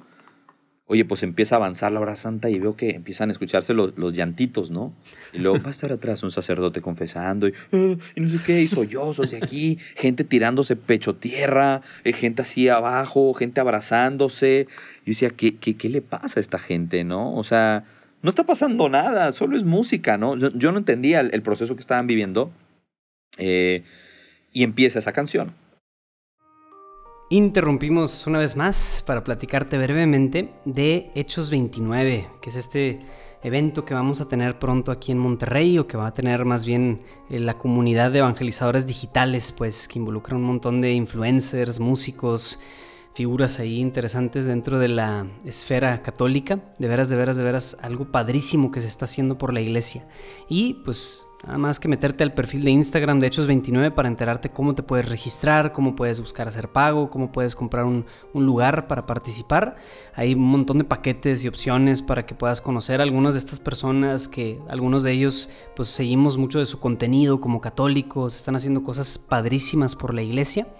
Y entonces, pues involúcrate ya. Si escuchas al final del episodio, el buen Bubu nos platica de un código de descuento. Entonces, de veras, pues ahí, si quieres ya sea llegar ahí pacientemente o adelantarle, pero ya que sepas que hay un código de descuento, no te lo voy a spoilear, pero sí, hay un código de descuento para que puedas, para que puedas este, tener un descuentito para asistir a Hechos 29. Entonces, no te lo pierdas y sobre todo pide por este tipo de iniciativas. Yo creo que hacen la diferencia en la iglesia de que cada quien pues ya dejemos a un lado las divisiones, orgullos y diferentes broncas que puede haber siempre. La verdad, siempre hay razones para estar divididos, pero razones para unirnos son bien poquitas. Entonces, de veras, ojalá podamos apoyar este tipo de eventos. Um, ya sea asistiendo, intercediendo, apoyando económicamente, de alguna u otra manera tú y yo podemos hacer mucho por ellos. Bueno, regresamos a la platicada. Y empieza esa canción. Y de la nada, así de 0 a 100, eh, yo empiezo a llorar, pero creo que nunca he llorado así. ¿eh? O sea, empiezo a llorar, pero profundamente. y me da mucha vergüenza y dije, ya sé por qué se tiran al piso, para que no los vean. Entonces me tiro yo al piso, pecho tierra, ¿no? Chille, chille, chille, chille, chille, no podía pararme. Y, y en mi cabeza, fíjate lo que venía en mi cabeza, em, literal, ¿eh? Nombres, apellidos, rostros con una nitidez en 8K, caray, de, de, de las cosas que yo había hecho, a las personas a las que había golpeado, a las que había dañado, a las que había lastimado, todo lo malo que yo había hecho estaba en mi cabeza durísimo, mientras el canto decía eh, que, que, no, que no importaba cómo fuera eh, lo que hubieras hecho, él lo podía sepultar en el fondo del, del, del océano, ¿no? Yo decía, o sea, ¿cómo, cómo, No es cierto. O sea, a mí me empezó a dar mucho enojo, mucho coraje, porque decía, no es cierto, es que ese brother que está cantando no tiene la menor idea de todo esto que yo he hecho. No tiene la menor idea, está diciendo estupideces, ¿no? O sea, probablemente todos estos son unos santitos. ¿Y, y, y qué hicieron? Ay, le contestaron mal a su mamá. Y dice, es que yo, es que yo, yo he hecho muchísimo Así fue el daño, testimonio de. Luis Diego, de hecho, en la platicada en Platicando Católico. Eso fue, eso ¿Sí? fue lo peor que hizo. Lamentablemente sí, lo peor que yo hice. sí. sí. No, qué bueno. Yo siempre he dicho que hay dos. Hay dos. Están los que, los que siempre han sido bien buenos. Los Perdón, terecitos. que- Los no podía dejarlo ir. No, está Luis bien. Diego, eres un bien. terecito. En, en mi escala de, de religiosos, eres un terecito. Y está muy bien. Y, y están los, los, los, los San Agustines, ¿no? Ah. O sea, esa es, mi- esa es mi escala de, de, de- de gente Claro. en, en la fe. Siento decirte que hay puntos medios, Entonces- ¿eh? También. ¿Sí? ¿Tú crees? Pues digo, yo creo que no fui los- ninguno de los dos. Los San Ignacios y los otros, ¿no? Que andaban. Sí, puede ser, puede, puede ser. Un San Franciscazo tal vez eres. Ajá. Puede ser, no sé. Total, el punto es que, el punto es que me da mucho coraje. Se acaba como la, la, la hora santa, ¿no? Y yo me voy así derecho sobre este brother, ¿no? Con el que cantó. Y dije, oye, lo que tú estás haciendo, con un montón de argumentos, tú lo que estás haciendo es, es injusto, es irresponsable, no sabes lo que la gente ha hecho, Wow. estás manipulando, tal, tal, tal. Dije, ¿dónde me dejas a mí? O sea, no, no tienes la menor idea de lo que yo he hecho. Y el brother con una calma, yo traíamos gafet, me dice, Bubu, déjame chance de que se acuesten todos, que estén todos tranquilos y ahorita te busco. Espérame aquí si quieres. Órale. Y me dejó ahí enchilado. Se va el brother. En el lapso en el que se fue, yo en mi cabeza decía, no, ahorita le parto, le parto su. Wow, o sea, tu mandarina", reacción O no, sea, fue, no fue paz, fue violencia de decir esto está no, mal. fue o sea, fue totalmente. Yo estaba violentado, Oh, wow. violentado por dentro como no tienes una idea, ¿no? Y fabriqué mucho más argumentos para, para, para que él me dijera, tienes razón, me equivoqué, ¿no? O sea, y, y que me dejara donde yo estaba. Regresa. Sí, Con- ¿cómo con? Andrés Degollado, el infeliz, ¿no? Con Andrés Degollado. Ahí te va el chiste de esto. Yo no, yo, yo no sabía que en esa época el tema de Andrés Degollado. Pero me dice, ¿qué pasó? Le dije, es que esa canción, no sé qué. Me dice, bueno, Bu, a ver, vamos a ponerle Yo calma ni a la esto, compuse. ¿no? Me dice, yo no la escribí, güey. Yo no la escribí.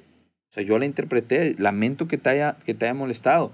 Ahora, si quieres reclamar a quien la escribió, pues tienes la, la suerte que está en el retiro. Habla con él. Ah, neta. Dije, no, bueno, dije, ah, no sabía yo, hoy ya para mí es un chiste, ese degollado le tocaba hacerle honor al nombre, o sea, dije, al brother le, le voy a arrancar la cabeza, o sea, ese fue mi pensamiento cuando me dijo, aquí está el que le escribió, me dice, ven, tú si quieres, acá está. Subimos un, pero él así súper normal, casual, ¿no? Subimos una escale- en la escalerita a la casa de retiro, se llama Obviamente Labor cuando se Nueva. desapareció le fue a platicar a Andrés todo, ¿verdad? Le habló y le Dijo, dijo. te voy a traer un sí. león al ratito. Te voy a traer a alguien que, que te quiere matar, ¿no? Entonces me dice eso, subimos las escaleras de, de, de ese, de, ese, de, ese- de un lugar que estaba en una construcción, llegamos a un cuarto todo apagado, una cajita y una vela así a penitas prendida. Dice, dale. Gente, es ridículo, ¿qué estás hablando, no? Dice, dale. Aquí vive Andrés de escribí, el, que la, el que la escribió fue él. Ándale. Y entonces me da su Biblia, yo claramente no tenía una mía, me da la Mm. Biblia y, y pues resulta que es, es, es Isaías eh, 1.18, ¿no? Se fue a preparar Y- todo y el setting en el Sí, Inter. Pero, pero cañón, ¿no? Wow, eso es. Y entonces la cita, la cita es, es, es, es de- mira, yo creo que hay formas, o sea, de- Jesús entendía muy bien cómo hablarle a cada quien, a, a- a los pescadores les usaba cosas que ellos entendían y, y así, ¿no? Y, y yo creo que mi manera de entender las cosas a veces, o sea, yo no entiendo tanto con cariñitos, ¿no? A veces se tiene que ser fuerte conmigo porque si no, no comprendo, ¿no? Entonces, esta cita lo primero que hice es, eh, vengan, vamos a discutir este asunto. O sea, esa frase para Nomás mí para fue oro. Porque, porque Jesús no me, no me venía a decir, a ver, mijito, no era, va, ¿tienes bronca? discutir. ¿Tienes bronca? Discutamos, ¿no? Discutamos. Y entonces empieza a decir, aunque tu pecado sea como te la tela ¿Te teñida acuerdas, de ¿te acuerdas la cita? De, de- eh, Es, es Isaías Isaías- 1.18. Ah, 1.18, ya. 1.18. O sea, aunque tu pecado sea así, yo lo dejaré blanco como la nieve, ¿no? O, sea, y luego después dice una, eh, lo, último, dice, si decides aceptar, si decides ser obediente, comerás de lo mejor que produce la tierra. Pero si no, morirá, morirás sin remedio alguno. Yo el Señor lo afirmo. Entonces, yo dije, a ver, yo idiota no era. Yo quería lo mejor que, comía que produce la tierra. Y no me quería morir sin remedio alguno. Y tenía noción de quién era Dios. O sea, siempre he tenido esa noción de, de, Dios es más grande que cualquiera de nosotros. la tenía por, por pura, eh, eh, eh, ¿cómo se puede decir? Por, por, inferencia, caray. O sea, no, no, Dios no está a nivel de nosotros. O sea, si este que lo creó todo me está diciendo eso, pues no me queda otra más que obedecer, ¿no? Entonces, eso dije, salí yo de ese retiro, ahí cambió la cosa, por eso digo los 19 años, ahí cambió la cosa y fue, ok, me acerqué con Asenet, que era quien mm. fundó ese retiro, quien fundó ese grupo al que luego pertenecí varios años. Yo le dije, ok, bueno, dice que tengo que obedecer, ¿qué tengo que hacer? Dime qué tengo que hacer, ¿no? Bueno, pues una formación, hay una segunda etapa de retiro, va, estoy inscrito. Una tercera, voy. Y así ha sido mi, mi, mi, mi forma. Yo a veces me, me, veo como, como el joven este rico, sin ser rico, que llega y le dice, oye, ¿qué tengo que hacer para llegar al reino de los cielos, no? Este, eh, eh, pues ve eh, los mandamientos, no, pues ya los hago desde chico, bueno, ahora esto, ay, canijo. Entonces, al principio mi actitud fue así, ¿no? ¿Qué tengo que hacer? Obedecer, obedezco. Hay que ir, vamos, no sé qué, ¿no? Entonces, Isaías ha sido importante para mí porque me habló muy de frente y después esta cita de, de, de ¿a, quién, a quién mandaré, ¿no? Dice, aquí estoy yo, Señor, envíame a mí. Esa ha sido mi, mi, mi actitud respecto a esto. Hay que hacer esto, pues va, yo voy, ¿no? Hay que, pues va, yo, yo, yo, yo lo intento porque quiero lo mejor que produce la tierra, ¿no? O sea, y en el camino creo que me he equivocado un montón. Uf, un mundo, ¿no? Hoy, hoy eh, justo tuiteaba algo. Ahorita, bueno, a ver, platícanos del tweet. ¿Qué decías? No, el tweet muy rápido. Eh, en el 2016, que vino el Papa Francisco a Morelia, que estuvimos por ahí, dijo una frase que, que a mí me retumbó y él decía, en el arte de ascender, el secreto no está en no caer, sino en no permanecer caído. Mm. Y entonces yo complementaba ese texto y ponía, eh, siguiendo la analogía, eh, mis rodillas están sumamente accidentadas, sumamente raspadas, pero las mismas cantidad de veces me he levantado, las he sacudido y las he curado, ¿no? O sea, pero sigue moviéndome, sigue moviéndome el quiero comer de lo mejor que produce la tierra. No quiero morir sin remedio alguno. Esa cita sigue resonando en mí. Oye, y luego, después de esta experiencia, dices que platicaste con Asenet y pues venía un segundo retiro. Pero obviamente no fue al siguiente día ni la siguiente semana. Ese, ese, ese, ese yo quiero cambiar, ese yo quiero hacer esto. Ese mes, ¿cómo, cómo lo vive Bubu que, trae, que traía la idea de desaparecerse un fin de semana, ¿verdad? Con los 300 pesos que iban a ser 600, ¿verdad? Y con todo lo que nos has plasticado que, pues que, que viste en ese momento frente al Santísimo, que ya tal cual fue otro Bubu, ¿cómo estuvo la cosa? Sí, yo, yo salí muy radicalmente. Eh, eso se lo agradezco mucho a Zenet. Ella en una frase ya el domingo en la misa de clausura de ese retiro, él decía que cuando tratamos de servir a Cristo vamos a tener mucha gente que nos va a criticar y que nos va a decir que, que exagerados. Y ella decía, exagerado Cristo, que siendo Dios no tenía que morir en la cruz y lo hizo. Exagerado él. Entonces, entonces, eso, salí de ahí y, dije, tengo que ser radical, ¿no? Literal, digo, no, no teníamos el tema de WhatsApp y así, era un tema de Messenger y esto, pero. Qué bueno que no dijiste ICQ porque no eres de mi generación. No, claro que me tocó el. Totalmente, totalmente. Sí, me tocó la última parte de, de, ICQ, la última partecita. Este. Entonces, dejé de hablar con un montón de gente, dejé de ser el tipo que se subía a contar así de lleno, dejé de hablar con, con la novia que tenía, está que, que todo el tema, que, hoy somos buenos amigos, ¿eh? Hoy somos buenos amigos. Ah, pero o sea, dejaste de hablar, la cortaste, dejaste de hablar. Todo, absolutamente todo. Eh, me rodeé de gente que, que creo que fue la clave, de gente que estaba buscando, luchando por lo, por lo mismo. Ese amigo con el que fui, él también dijo, va, yo también quiero, le entro. Entonces, eh, fui muy radical en ese momento, muy, muy radical, eh, con mucha, muchas inmadureces en ese proceso ser radical, ¿no? En, el trato a los demás, en, en ahora querer evangelizar a todo mundo desde una doctrina terrible, ¿no? Pero me tocó también la fortuna de que el otro retiro fue un mes después, ¿no? Entonces, muy pronto rellené el tanque, ¿no? De las cosas que por ahí se fueron vaciando. Oye, ¿en algún punto te confesaste o algo por el estilo? ¿O fue...? sí, en ese, en ese retiro, en ese mismo retiro, me acerqué con, con, con... Y lo voy a decir abiertamente, con el padre Alex, eh, que él estaba en la parroquia del Rosario. Hoy ha dejado el ministerio y rezo ahora por ti, padre, para que regreses a casa. Eh, Eh, él me ayudó muchísimo en esa primera confesión, ¿no? Fue, fue, un, fue un, padre que, que, que, me abrazó, me explicó, fue muy tranquilo conmigo. Eh, y me entendió, me, me, me, me, ayudó en los temas de procesos, porque él ya estaba en la parroquia en la que yo estaba ocho meses haciendo un despapayo. O sea, mm. yo fui a, a, la, a, las fiestas patronales de la parroquia del Rosario en total ebriedad y gané el segundo lugar en el mejor grito mexicano. Obviamente el o sea, tequila ayudó. ¿no? claro. Totalmente. ¿Y quién me ganó? Me ganó él. Dije, nah, me ganaste porque está robada, ¿no? Y él me abrazó en ese escenario y me dijo, me dijo, vienes tomado, ¿verdad? Le dije, poquillo, ¿no? Me gané una maceta, me gané una planta que seguramente dejé ahí en la parroquia. O sea, de, de esos premios que no sé por qué a las señoras se les ocurre que es bueno dar una maceta, una maceta pero, pero fue un tipo que me acompañó, este padre, y después en esa confesión era, ya me conocía, me, me acompaña, me dice, mira esto y el otro. Este, y después de eso, como te digo, fui muy obediente. Fui muy obediente en, en buscar inmediatamente un director espiritual que, que le debo un montón a. No fue él, fue así las padre. tres cosas súper más importantes que, Decisiones. Que hiciste, porque hay sí. gente que está escuchando esto que a lo mejor acaba de tener esa experiencia de retiro hace menos de un mes. Y, y de hacer. repente, pues YouTube te puedes aventar, tú sabes, y más ahora, ¿verdad? Puedes aventarte ahí en rabbit holes o en cualquier lugar, o a lo mejor no sabemos si voy a la parroquia y no hay un grupo juvenil, o el párroco nada más no me peló, o la secretaria, o cualquier sí. cosa. Así, top tres cosas. Creo que dijiste ya, empezaste con una. Buscaste director espiritual. Que obviamente eso luego, pues falta ver cómo se come y cómo se consigue uno, ¿no? Pero, pero si ahorita puedes así explicarnos las tres cosas que tú hiciste para precisamente eh, seguir ese caminito de conversión, que obviamente sigue, ¿verdad? Digo, a menos que ya sea claro. Ahorita. No. no.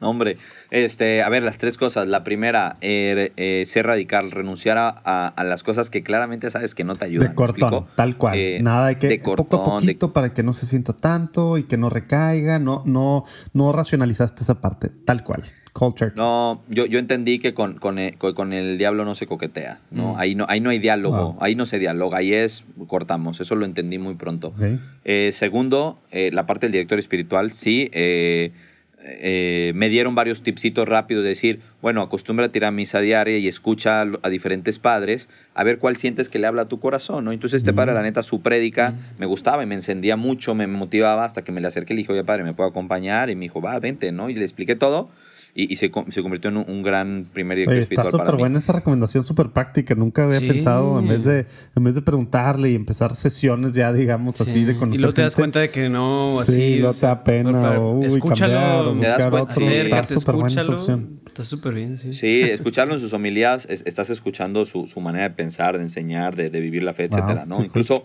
el cómo celebra la misa, que para mí eso también era, mm. era maravilloso, ¿no? Era un tipo que tenía una paciencia impresionante para pasar a la misa. Pero bueno, eh, y el tercer punto, también de rodearte de gente que, que tenga este mismo celo tuyo, ¿no? O sea, porque eh, yo siempre he dicho, eh, eh, como dice cuando dice la cita esta, que eh, el demonio es como un león rugiente esperando a quien devorar. Y cuando me ven todos estos videos de National Geographic y así, veo que los leones, eh, los felinos en general, aíslan a su presa cuando están en manada es más uh -huh. difícil que ataquen. Claro. Eh, aíslan a su presa y entonces ahí sí, adiós, ¿no? ¿Y quién se queda atrás de la manada? Pues el más débil, el que no está preparado para, para seguir caminando con los demás. Entonces dije, en manada aquí no, no me pasa, ¿no? Entonces me acerqué con gente que quería, ¿no? Que quería realmente eh, trabajar. Y hoy lo sigo haciendo, ¿eh? Hoy, hoy lo eh, sigue siendo un consejo. Pues digo, eh, pues me, me, me, creo que Fede, tu hermano Luis Diego, es un tipo, Linet, tu cuñada, son, son gente que quiere, ¿no? Sí. O sea, saludos y me a gusta los estar cerca de a, a, los chons, a todos ellos, ¿no? O sea, es gente que quiere, con sus defectos, errores y todo, como todos, claro. pero tiene esa determinación. Yo siempre digo, juntarte con gente que sabe que va a morir católica. Me explico que ya no tienen duda el, el, el, el, este es el lugar, esta es la casa. ¿no? Sí, esa es la importancia de la vida comunitaria en cierto sentido, ¿no? O sea, de buscar, como bien dices, gente que piense igual que tú o que busque lo mismo que tú y que por lo mismo construyes tu propio ambiente, relaciones, te protege un chorro eso, ¿no? Entonces...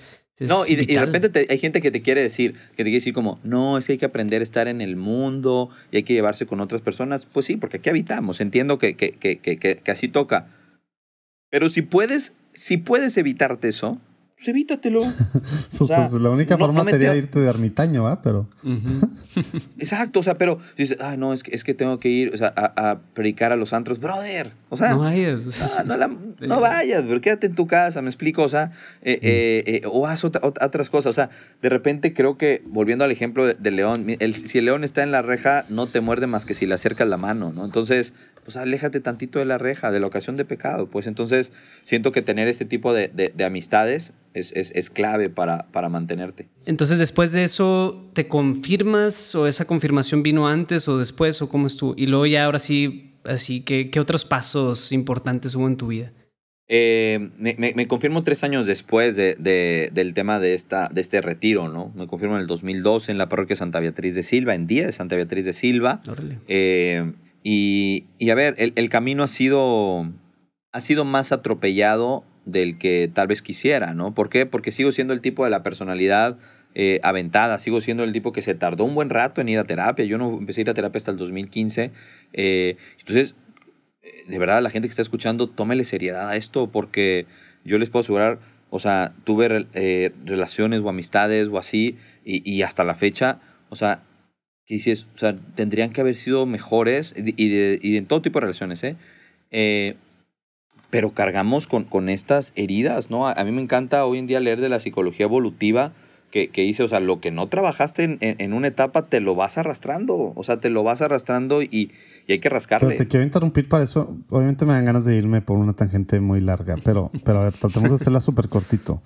Esto que estás haciendo para alguna gente eh, que nos escucha pudiera sonar a, ver cómo si ya estás en tu proceso de, de conversión. Ya estás convertido, y, ya te sanaste de todas, y la parte, las cosas. No, o, puedes hacer la parte de sanación, como tú dices, todas estas heridas, pero lo puedes hacer por la parte espiritual. ¿Por qué crees tú que, que la parte pues, psicológica, ¿verdad? Tal cual, meternos acá a la que digo, con cualquier escuela eh, que obviamente, bueno, acorde a, acorde a, lo que queremos y demás, o al menos no en contra, pero porque esa parte también es importante.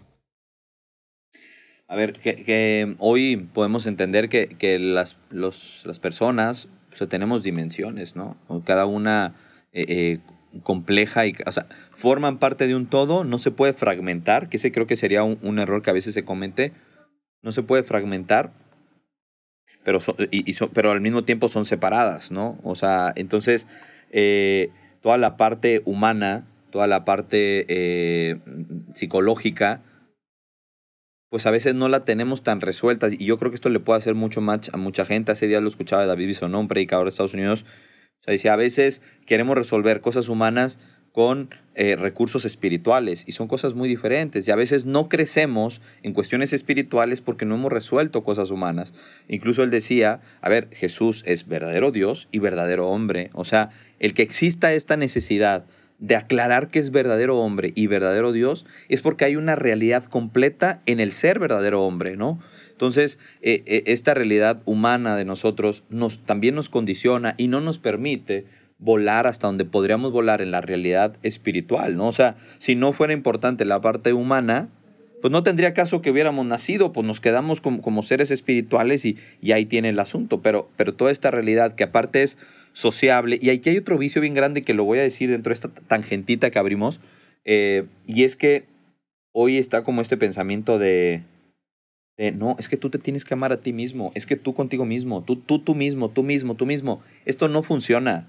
O sea, esto no es así. Somos seres sociables por naturaleza. Lo que pasa a nuestro alrededor nos afecta naturalmente. Si no te afecta, pues no, es más cuestionable que no te afecte lo que está pasando a tu alrededor. Entonces, esa realidad es una realidad humana, ¿no? La afectación de, de, de, lo que pasa a tu entorno. No podemos estar totalmente sanos y bien.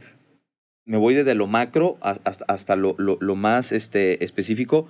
O sea, si, si vives eh, en un mundo que moralmente está de cabeza, ¿no? Si vives en un país donde la situación de todos los aspectos que afectan económicos, de seguridad, etcétera, afectan. Y luego te vas así cada uno. Cuando la familia, hasta lo, más cercano que es la familia, también es disfuncional y todo esto, no puede ser posible que viviendo en medio de todo esto digas, yo mira, estoy sanito, estoy perfecto. No es posible. Por eso es importante creo que trabajar estas realidades. Y por eso, como somos personas tan limitadas y tan poco trabajadas en lo humano, tenemos realidades espirituales muy limitadas, muy, muy limitadas, porque no, no hay cabeza para pensar en, en, lo eterno cuando la cabeza la tienes embotada en, en cosas eh, humanas, por cosas no resueltas. Oye, y entonces esto, pues ya los últimos años te confirmas y pues seguías tú en el, en, en el grupo de, dijiste que se llama Verbum Day, el grupo de Corpus. No, no, no, uno en Cristo. O ah, sea, yo no estuve en, ahí, yo estuve en uno en Cristo era un movimiento En el como... Rosario, ¿no? Sube el Rosario Mm. y luego en San Juan Bosco. Era un poco externo, pero tocaba base en alguna Ah, parroquia. ya. Y, y seguía tu vida, seguía tu vida normal. Platícanos ahí cómo, cómo, cómo va este bubu ya adulto en proceso de, de conversión con la iglesia. eh, digamos, cómo, cómo seguía esta parte de, ya de la parte de, de peleonero y demás. No quiero seguir preguntando eso, pero sí la parte de, de, de chistes, de, de, ese, de tema de, de seguir, pues sí, pensando y sacando para usarlo para con otras personas, como de repente, o también para, sí, para ser el centro de atención, ¿no? Sí, yo- e- eso es importante lo último, porque creo que son de las cosas que, o sea, la, la purificación sigue, ¿no? Hay que seguir purificando esas intenciones y todo. Pero, a ver, primero es una etapa muy inmadura, ¿no? O sea, de, de decir, ya no quiero hacer nada, quiero ir a dos misas y me la quiero pasar en el Santísimo y empieza a abandonar cosas y, eh, te digo, fue una etapa muy madura. Y, y- y y- y evangelizar a todo mundo que al final desevangelizar más, ¿verdad? Totalmente, totalmente, totalmente. Horriblemente, ¿no? Eh, te vuel- vuelves luego la fe algo inalcanzable, este, Mm. algo no real. Lo primero que luego empiezas a leer son florecillas y vidas de santos y esto. Y "Voy a- entonces, es- este. Si no estoy esto- levitando dos que- centímetros, no estoy siendo bueno, sí. Totalmente. Y luego alguien llega y te regala eh, imitación de Cristo y te das cuenta que eres una basura de cristiano, ¿no? O sea, o sea el, el proceso, el proceso es como, como cu- curioso. Eh, lo único que yo puedo decir, aquí es que eh, he mantenido mi persona para bien y para mal. O sea, creo que sigo siendo eh, el tip- un tipo muy dadivoso de tiempo, de esfuerzo. De hecho, hay una canción que tiene, que tiene Gesed eh, del disco Renacer, la de Hombre Fugaz, ¿no? Esta, esta que Sí, canta está Fede, bueno. eh, contigo, si no me equivoco. No, Eh, es el o solo. es con tu papá, no sé. La de hombre fugaz es el solo. ¿Sí? Sí. Ah, el solo. Sí. Ah, es cierto, la de San José es la que sí, canta contigo. canto- sí, sí, sí. Sí, sí, sí, perdón. También, la de Hombre Fugaz. Es muy una gran canción. Entonces, la Hombre Fugaz, yo lo escuchaba y digo, es que, le decía a Fede, es que con excepción de la música, estás, estamos, estás hablando de algo que, que totalmente identifico. Sí, de un tipo que, que, que se busca dar, que busca esto, eh, que sigue siendo chistoso. A mí me encanta, disfruto mucho hacer reír a la gente. Por ahí tengo una foto que, que, que la veo y veo gente eh, del año pasado en Hechos, Paola Pablo, Annette, estaba, no me acuerdo si Lolis Flores, las niñas de Amar así, pero una carcajada y yo contando una anécdota, dije, es que, es que eso es muy yo, lo disfruto mucho hacer esto, pero al mismo tiempo también se conserva en persona esta parte recia de, de por qué no sé qué, digo, este, este ceño fruncido no es de Okis, ¿no? O sea, eh, eh, sigo siendo a veces muy duro, a veces muy exigente, eh, soy duro hacia afuera y hacia adentro, ¿no? Porque luego hay gente que es muy escrupulosa hacia afuera, pero muy laxa consigo mismo. Yo creo que soy muy escrupuloso con, hacia ambos lados y eso, eso a veces me cuesta, eso a veces me cierra puertas. pero te digo, he mantenido mi persona lo, lo mejor que he podido, hay- para bien y para mal, ¿no? Y de ahí en fuera, eh, Perdón, Kiddy, pues ha sido mm, formarme. Me encanta conocer la, la fe. Tengo un podcast sobre, sobre catecismo de la Iglesia Católica que se llama Veritas. Eh, creo que en obedecer está el secreto, así como estuvo el secreto de cómo entró el pecado al mundo por desobediencia. Creo que volver a la obediencia es, eh, es, es el secreto para, para, para hacer que las cosas vuelvan a estar un poco mejor o que estén mejor eh, desde todos los niveles. ¿Cuándo ¿no? empezaste- Curas, obedeciendo ¿Cuándo a sus empezaste con, con el podcast? El podcast empecé con él en el 2020. Ok. En ¿Pandemia, 2020. pandemia ya? Ujú. ¿O antesito? Sí, en pandemia, Ah. en pandemia, sí, por ahí yo me- no estoy seguro si en mayo del 2020, creo que sí. Eh, voy para dos añitos. y- ¿Y ahí so- ya estabas en Ilumina Más? Ándale, o qui- esto- quiero, tratar de ligarlo con, con esto. ¿Dónde entra este tema de.? Porque el podcast dice Bubu abajo o tiene que ver con Ilumina Más o cómo está este, ¿dónde entra en la jugada Ilumina Más? Porque, pues bueno, Sí. estabas en, dices mucho entre la parroquia del Rosario y Corpus y estos grupos acá en la zona sur, Sí, pero pues de repente estas ganas de formar y de hacer más cosas y de tener una comunidad más allá, eh, ¿dónde, ¿dónde vas conociendo a esta raza que nos acabas de platicar y, y vamos llegando a hechos, ¿no? sí. Sí, vamos llegando a eso. Eh, pues, a ver, han sido, han sido casi 13 años, ¿no? Han sido casi, casi 13 años desde que empecé este camino. Eh, todos me atrevo a decir de formación, me ha gustado mucho formarme. Empecé en uno en Cristo hasta el 2015 que se, que se acaba. Lo último que hicimos en 2015 fue hacer un retiro para jóvenes eh, justamente en O Medellín. sea, ¿se acaba el grupo? Colombia. ¿Se acaba o se acaba tu estancia? Se acaba el Ah, grupo. No, no, se, se disuelve el grupo. Pero que este, eso también. este grupo de- salió, o sea, decidieron random ir a Colombia a hacer un retiro o ya tenían un... Nos invitaron. Ah, ya. No, ya teníamos, teníamos, pues desde el 2009 ellos hicieron dos retiros antes de que yo entrara. El segundo fue el mío. y después seguimos haciendo, trabajando en el tema de retiro, entonces nos invitaban a muchos lados. Ese año fue Medellín, fue Panamá, el 2013, este, Estados Unidos, varios lugares. Sí, sí, sí, la verdad es que no. La verdad es que no, no, nos iba bien un retiro con un modelo muy, muy bonito. Después de eso se disuelve el grupo y en el 2015 eh, yo ya había tenido acercamiento eh, de conocer la teología del cuerpo, ¿no? Mm. Que no era tan popular en la época. Este, la conocí, me gustó muchísimo y hice un encuentro en el 2014, un año antes, que se llamó eh, Amor Verdadero, que era sobre noviazgo, sexualidad y defensa de la vida. Lo hice con los alumnos de Mano Amiga. Este... Pero eso quiere decir que lo hiciste. O sea, ¿tú lo, tú lo armaste o fuiste a un...? Ah, sí. Mm. No, no, yo, yo, yo, lo, yo lo armé. Este, eh, y entonces... Eh, pues después de eso ya estaba la semillita de la parte de la teología del cuerpo, el tema de la sexualidad y demás. Me acerqué en aquella época, me acuerdo con el padre Lomelín, que él estaba, creo que pastoral familiar, este, y le dije, oye, pues está este tema, ¿cómo, le hacemos para que haya una pastoral de la sexualidad? Es que por la sexualidad nos está yendo mal, o sea, ahí está el tema. Y, y la verdad es que yo era muy joven, no te, o sea, muy joven en cuanto que no tenía mucho cómo sustentar solo una idea. Padre Lomelín me dijo, madúrala y hablamos. Mm. Madura tú. Un año después. Madura. Sí, sí, sí, sí, sí, Y todavía no ha regresado, Un año después, no ha regresado con el padre. No he vuelto, ¿eh? No he vuelto. No, ya no está ahí el padre. Saludos al padre Lomelín. Aquí anduvo este... también, platicando en católico. Ah, sí, cierto. El Happy Hour. Happy Hour Pascual hace como dos o tres años, ¿no? Eso es 2020 también, creo. Padre Oscar, Oscar Lomelín, blanco. Eh, sí, es blanco, así. Bueno, medio, aperlado, más o menos. Este, y qué te iba a decir, y entonces un año después, ya que se acaba este ministerio en Cristo, hay gente de ahí que quedó como, oh, ¿y ahora qué hacemos? ¿no? Y gente que yo iba conociendo, y entonces se me ocurre fundar una, una comunidad eh, que le llamamos Amor Verdadero, ¿no? Mm, entonces, escribimos como, lo hicimos mucho en, comunión con una que se llama Corazón Puro, que está ah, en Estados Unidos, que es de los franciscanos de la Revolución, para Agustino, etc. Ajá, tenemos buena relación con él. Entonces, hablamos con él, íbamos a hacer Corazón Puro Monterrey.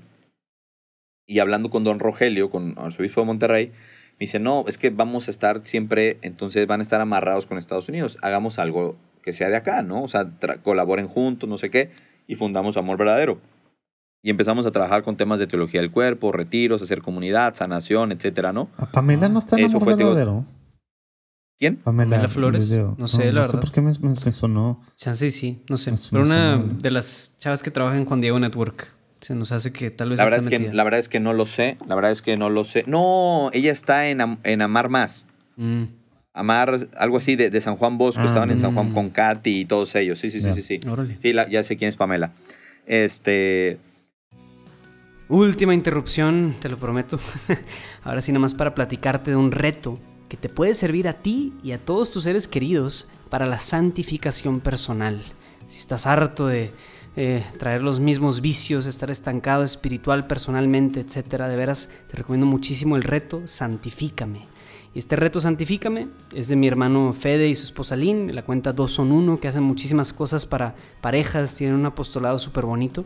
Te recomiendo ampliamente que te cheques todo en lo que consiste el buen reto Santifícame, que va a empezar ya pronto, dentro de unas semanitas estará empezando la primera ¿cómo se le dice? Tanda rodada, no sé, pero sí, la primera, este, la primera ah, inscripción, enrollment, etcétera.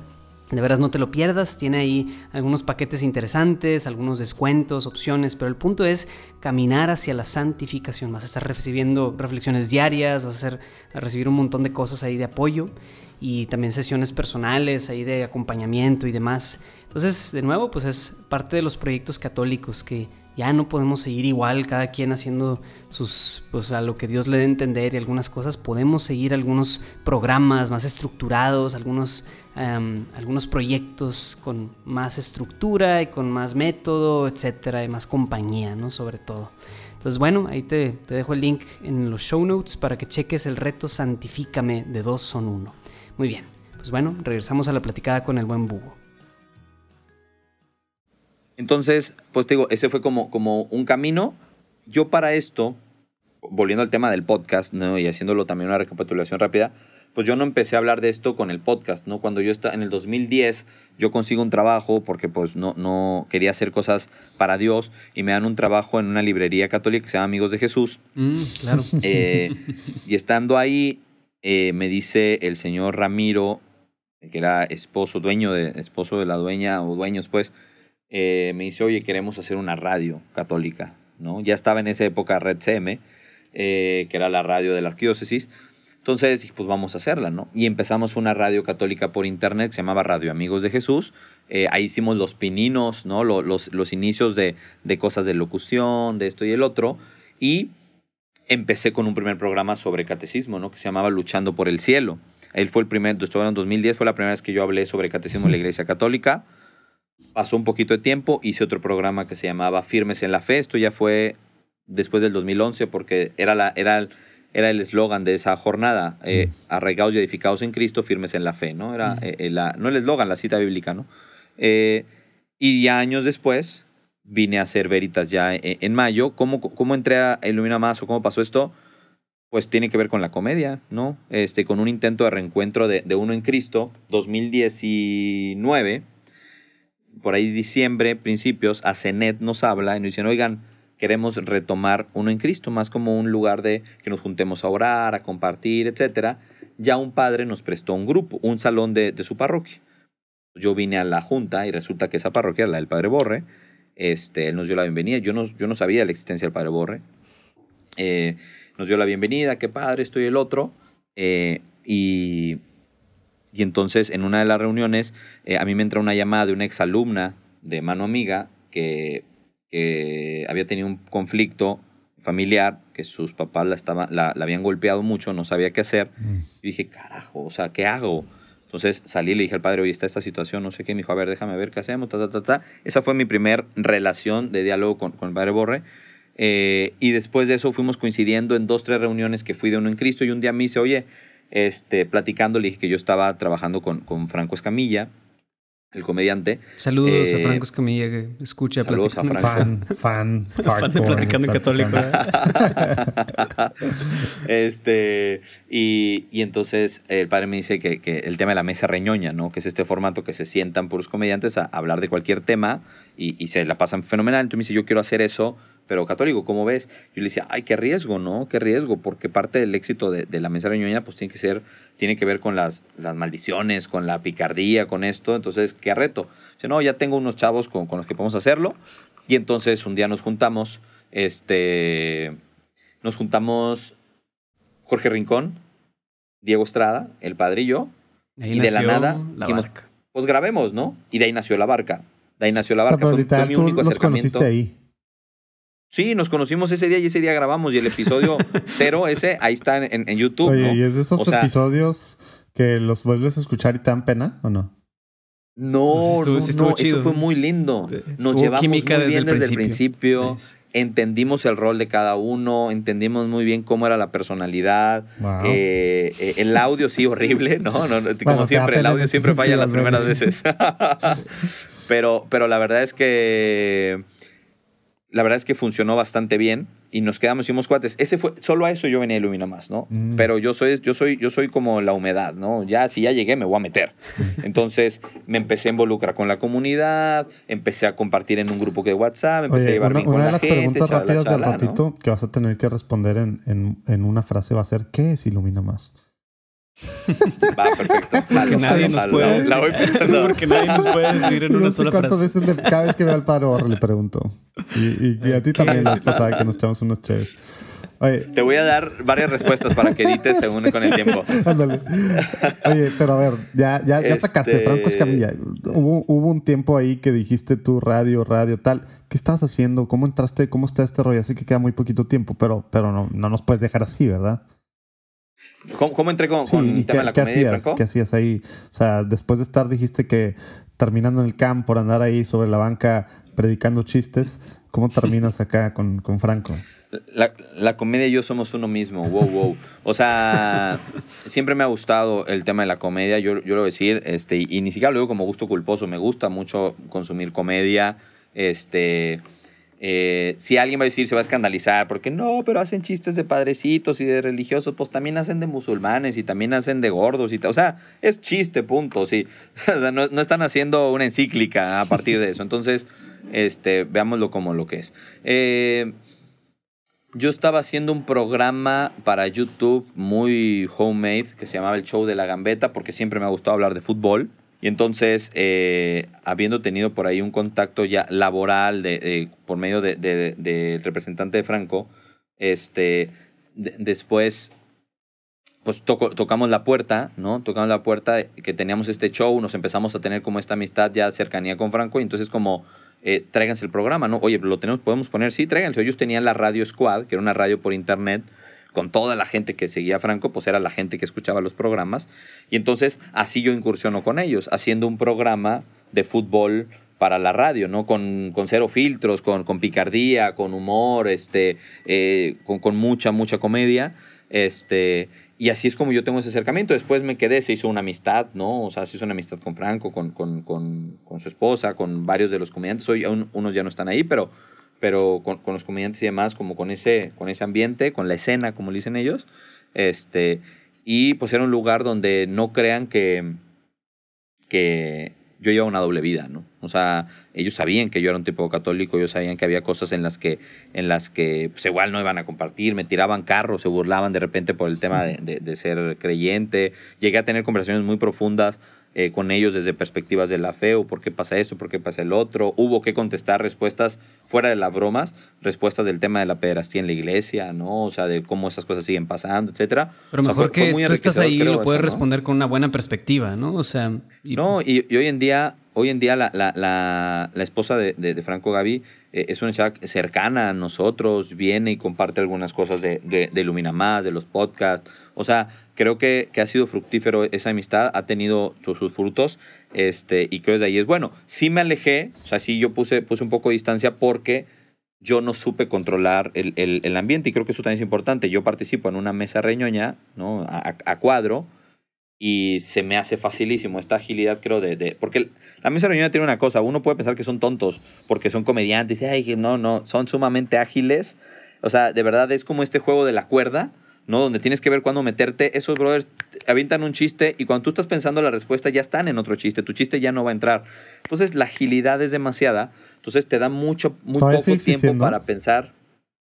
Sí, todavía la tiene los lunes, nueve y media de la noche. ganas de alguna vez. Ah, bueno, los lunes. Eh, y, y entonces a mí sale La Mole, que es un comediante de aquí en Monterrey, y empieza a improvisar una canción. Y entonces en la improvisación de esta canción, eh, se, se, la canción se llamaba eh, perdón por la palabra, le ponen un beep o lo que sea, se llama pinche Navidad, ¿no? Entonces empieza con, a, a, cantar la canción y cada quien tenía que meter una estrofa. Entonces él avienta una y la primera rima que se me viene es una leperada y la suelto, ¿no?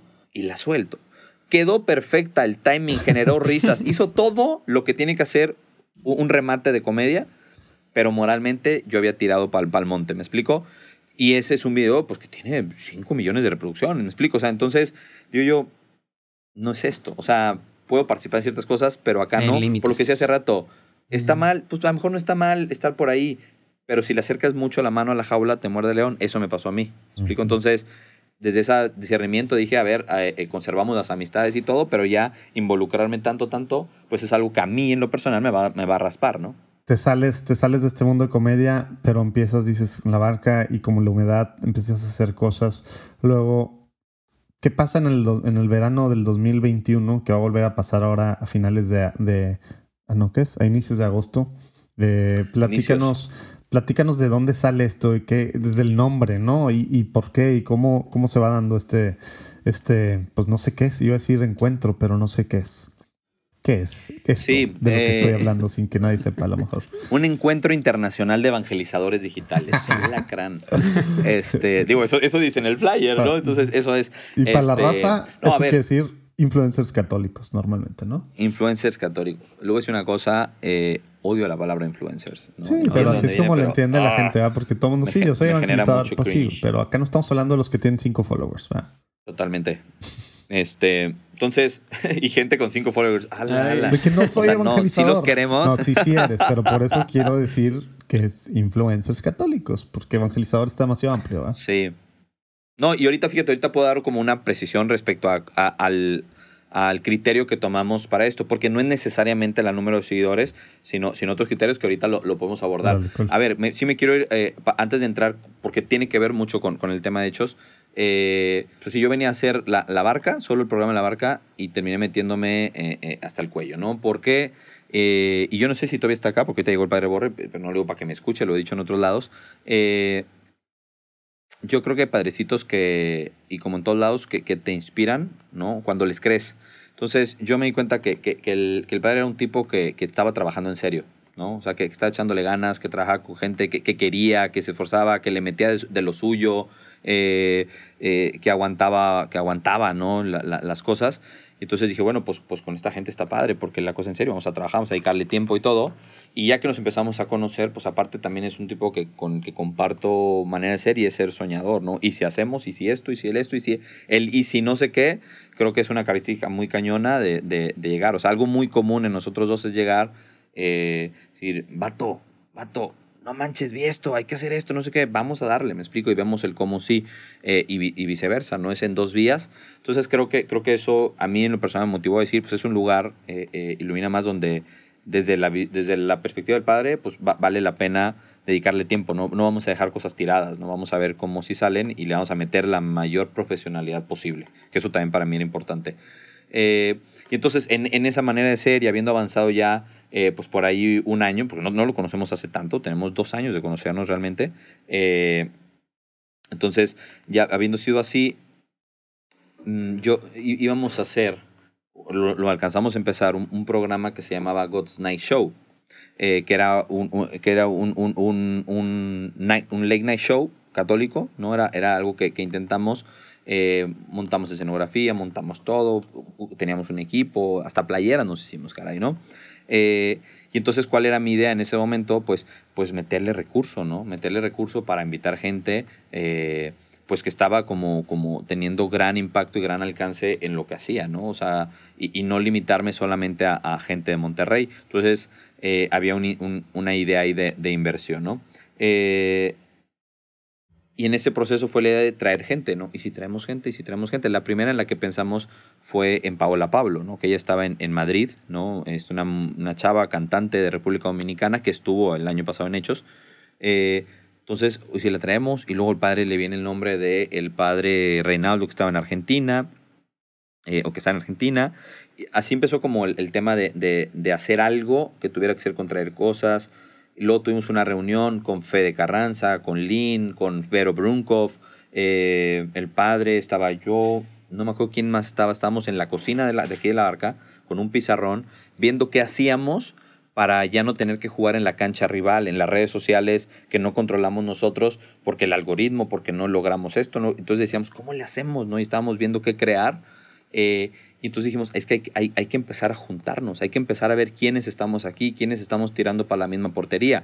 Entonces, como que estas ideas que están, hicimos intento del God Night Show eh, y, se, y, se, cayó, ¿no? O sea, fue insostenible el tema económico. Después de eso yo empecé una relación a distancia, entonces pues ya también el recurso se iba en, vuelos, ¿no? Entonces, eh, míos, ya no para traer a alguien. Eh, y, y, la idea, hicimos un intento de Zoom donde invitamos a gente que se llamó Súbete, tampoco terminó de cuajar como lo que buscábamos, ¿no?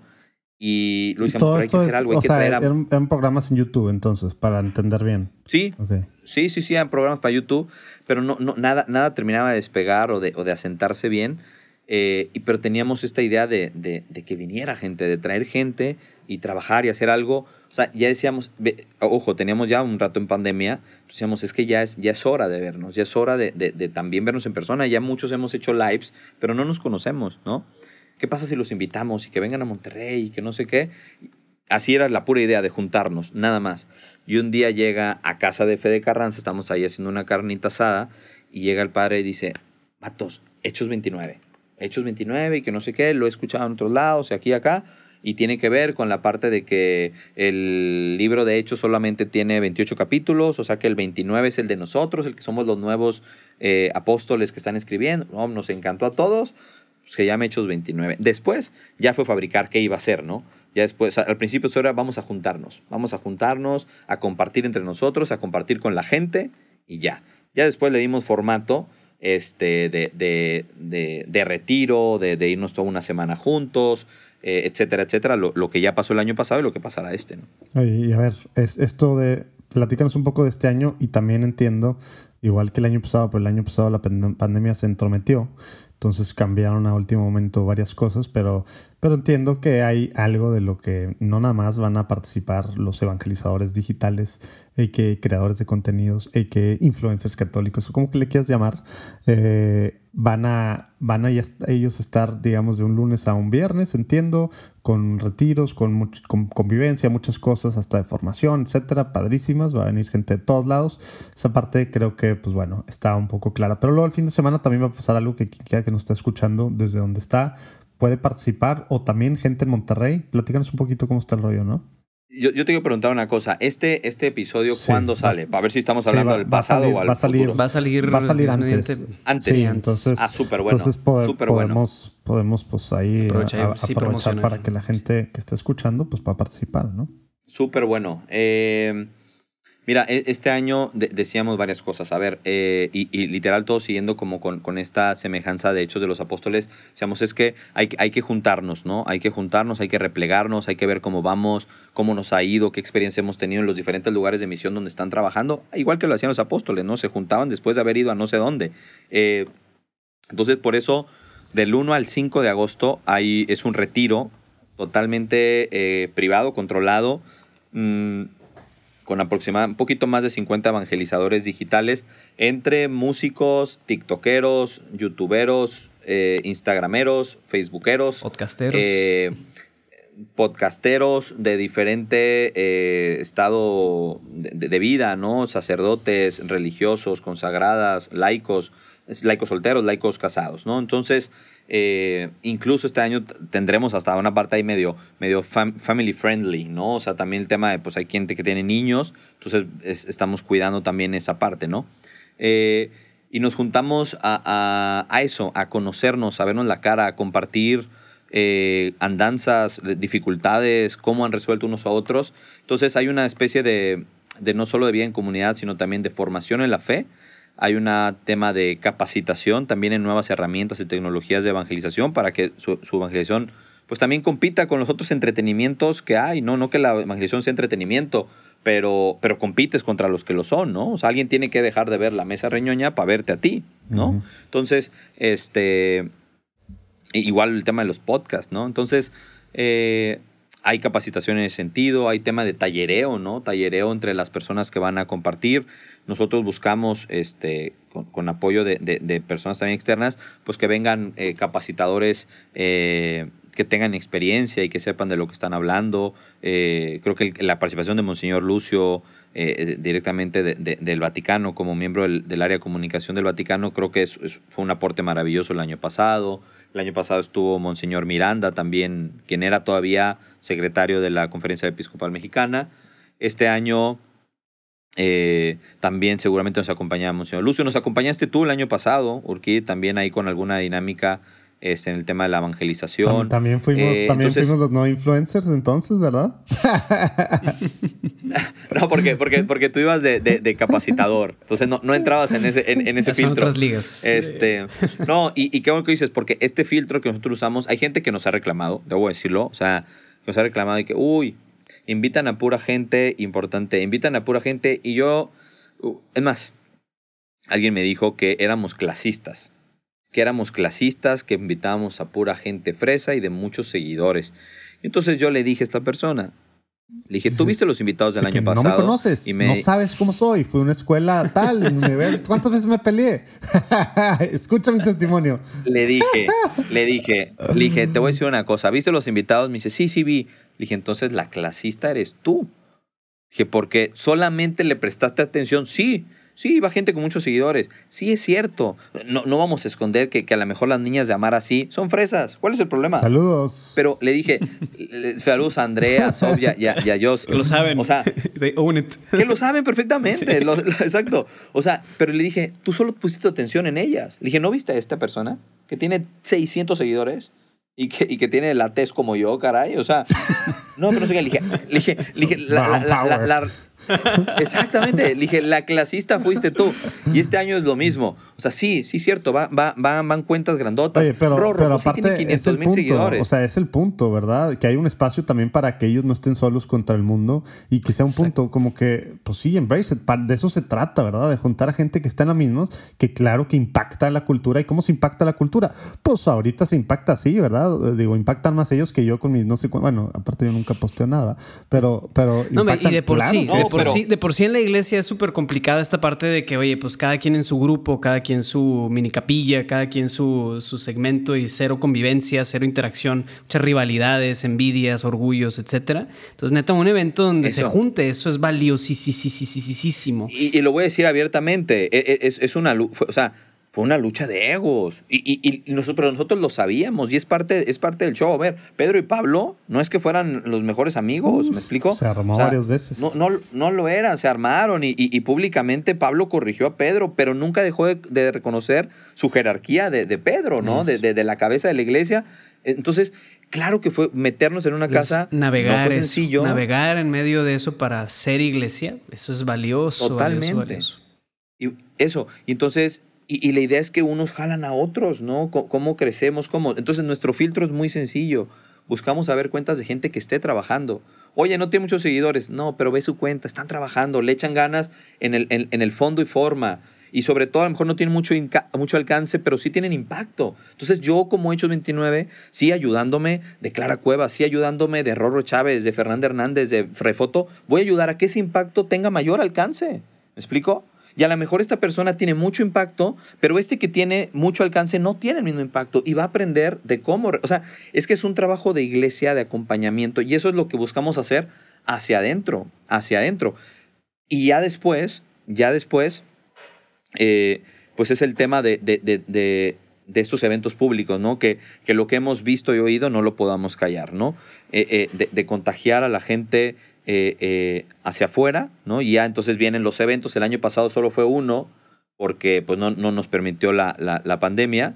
Este, y este año pues sí tenemos dos eventos. El 5 de agosto a las 8 de la noche en la explanada de la parroquia y santuario de Nuestra Señora de Guadalupe, en el centro de Guadalupe, Nuevo León, tenemos una adoración. quien no conozca y viva donde vive en, en, Apodaca o en San Nicolás, está súper fácil llegar de Morones, de Morones Prieto no sé, para los que viven en Santa Catarina, en San Nicolás, en Apodaca, en Monterrey, Cuasi García. El área metropolitana. No se asusten con el centro de Guadalupe. Está súper, súper fácil el acceso. Por Morones Preto está a dos, tres minutos de Morones Preto, muy fácil. Sí, no, y, aparte es un lugar, este, digo, siempre tiene movimiento, eh, suele haber también seguridad, eh, por lo mismo, porque tiene mucho movimiento. Es, es, es, un lugar muy, muy bonito para estar. Y debo decir una cosa, claramente, pues no, no, no sé si está de más decirlo, creo que no, pero, pero pues, va a estar claro, vamos a tener una adoración, por lo tanto está el Santísimo, pero también aprovechar la oportunidad de tener un tipo como Martín Valverde, que creo que, que es para nosotros este, eh, eh, punta de lanza, a lo mejor en el tema de, de, de, de, la predicación, de la evangelización, de parte de un laico, ¿no? junto con a lo mejor algunos otros pero al menos es el que creo eh, que, que, se ha conocido más y creo que lo hace muy bien y lo ha hecho durante muchos años. Está celebrando 40 años, si no me equivoco, de carrera. Eh, entonces va a estar Martín Valverde en, esa noche y eh, acompañado también en la predicación con David Bisonó, que lo pueden buscar ahí en su, en su Instagram, David Bisonó. es un predicador, él es laico, recién casado, sumamente formado, con un estilo muy muy dominicano de predicar, muy, muy, muy, muy fuerte, muy lindo. Entonces seguramente va a ser una noche espectacular, ¿no? Y le estamos metiendo toda la galleta para que se vea muy bien, para que el Señor luzca eh, eh, esplendoroso ese, e, esa noche. Entonces ojalá que puedan llegar. Ese día es totalmente gratuito. Cuando te iba a preguntar, o sea, ¿la gente nada más llega o cuál es la idea? Sí, llegan. La idea es eh, incluso de sacarlo del templo, en la exposición del Santísimo también tiene que ver con esta parte de, Hechos de los Apóstoles, ¿no? De salir a las plazas, de salir a, predicar donde está la gente. Habrá gente que venga al evento, pero seguramente hay gente que se está comiendo un, elote, que se está comiendo una nieve, un churro. Yo quiero ver a David eh, yendo tras ellos. Y, vas a ver a David diciéndole, tú hermano, hermano que te estás comiendo un churro. te la bañaste que hablas igualito de él. Así le va a decir, así le va a decir. Estás comiendo un churro ¿de qué está relleno tu churro? Bueno, ¿de qué está relleno tú? ¿No? Eres un churro vacío. O sea, ya, ya si, no si, David no puede ir por alguna razón, ya sabemos, que tú te Va a ser playback, va a ser playback. Nada más, ponte, ponte, un poco más gris así la barba y déjate Un poco más, más grisácea. Este, eso es el viernes, ¿no? Gratuito, que creo que, que ahí nos tendremos que ver todos. Y luego el sábado, este evento sí tiene un costo, tenemos diferentes costos. ¿Por qué? ¿Cómo es posible que cobren por algo católico? Explícame ¿Cómo se atreven? Eso es simonía. Eh, lo, que pasa es que tenemos unos conocidos, Juan Diego Network, este, que nos cobra, nos cobra caro el, usar su, equipo y, todas esas cosas. Pues hay que pagarle. no a ver, este Qué, bueno que lo pregunta. La, la gente que, escucha desde que empezamos a estar harta, que siempre que sale así, yo aprovecho la oportunidad, porque es algo que sí tenemos que entrarle al tema, platicar de esto, del por qué sí. Entonces quiero saber el por qué sí fue decisión hacer esto. Cobrarlo. Claro. Ah, pues muy sencillo, porque a nosotros no nos lo regalan. O sea, hay gente que luego te quiere salir con esto de que lo que gratis recibiste, gratis lo tienes que dar. Pues sí, nada más que no, no me sale gratis poner micrófonos, luces, pantallas, eh, eh, eh, el equipo que sonoriza todo el asunto, staff, el lugar, darle de comer a más de 50 tiene personas. Que comer todos estos evangelizadores que estuvieron en, la semana. Ellos, ellos solamente llegan a Monterrey llegan a Monterrey y desde que llegan a Monterrey nosotros los recogemos del aeropuerto, los traemos aquí al estudio y de aquí salimos todos a la casa de retiros. Sus alimentos, traslados todos corren por nuestra cuenta, el papel de baño, eh, lo que necesita, todo corre por nuestra cuenta y, no estoy hablando que tenemos detrás a, una empresota fondeándonos, porque si fuera así, pues tal vez no, no, no lo cobraría. Y, no es secreto para nadie. Por ejemplo, eh, ¿qué, hace Cielo Abierto? pues hace unas grandes adoraciones en un auditorio nacional o en la Arena Monterrey, ¿verdad? Y, y gratuito, bueno, claro, tienen un, un, gran empresario detrás apoyándolos. Qué bueno, o sea, eso no es malo. Pero yo no, nosotros no tenemos eso, bueno, échenos la mano, ¿no? Ahora, yo siempre digo, no hay nada más evangelizador, nada, nada, nada más evangelizador que una Biblia. Y la Biblia cuesta, ¿no? Y si la quieres pastadura, cuesta más. Y, y si la quieres con, con, su bolsita de esta, la de los jóvenes, cuesta más. Y si quieres la de Jerusalén... The Great Adventure. de, si quieres esta, cuesta aún más. Esa cuesta todavía más, ¿me explico? Y, luego, te vas allá de Word on Fire, ¿verdad? Quiero que vayan esas personas que se quejan a las bibliotecas católicas y digan, no, regálame la Biblia porque es la palabra de Dios y Él la dio gratuita. A ver qué les van a decir, ¿me explico? O sea, yo creo que, que, que, es, es, muy sencillo comprender que, hay costos. Es bueno como católicos por dos, por dos grandes, obviamente por muchas razones, pero una, acostumbrarnos a pagar para que podamos exigir calidad también. Y no, ah, pues es que es gratis y perdonamos cualquier cosa en calidad o en atractivo, ¿verdad? Y digo, por ese lado podía hablar mucho más, pero por el segundo también, hay que apoyar a los que le están aventando haciendo esto, porque estamos aquí eh, y todas las cosas que nos platica Bubu, pues yo no sé cuántos, cuántos millones de pesos te paguen ahí en Ilumino más por hacer pues, las cosas que haces, ¿verdad? Pero, pero, pero me imagino que, que, pues, que no va por ahí la cosa, ¿verdad? De por sí es gente que ya está dedicándole mucho de su tiempo, ¿verdad? A hacer estas cosas y que no solo, no solo de sus horas, que, que las horas pues es cuestan porque es algo que deberías de, que pudieras tú estarlo usando en algo que sí te genere, ¿verdad? Y que al final pues tienes que comer y no, Y seguramente, Diego, o sea, si, si nos alcanzara, estoy seguro que diríamos, va, dale, gratuito pero no nos alcanza. O sea, pónganse tantito la camiseta, no, me, no nos alcanza también. Pero es que yo voy más allá de eso. A, nosotros algo que nos ayuda mucho los gringos, que a muchos pueden decirles, pero también el tema de, de, involucrar a la gente en la misión es algo súper importante. Y hay gente que hace lo que tú haces. Me acuerdo mucho de esto en el proceso de de, ya no me acuerdo, en alguna cosa con Cent.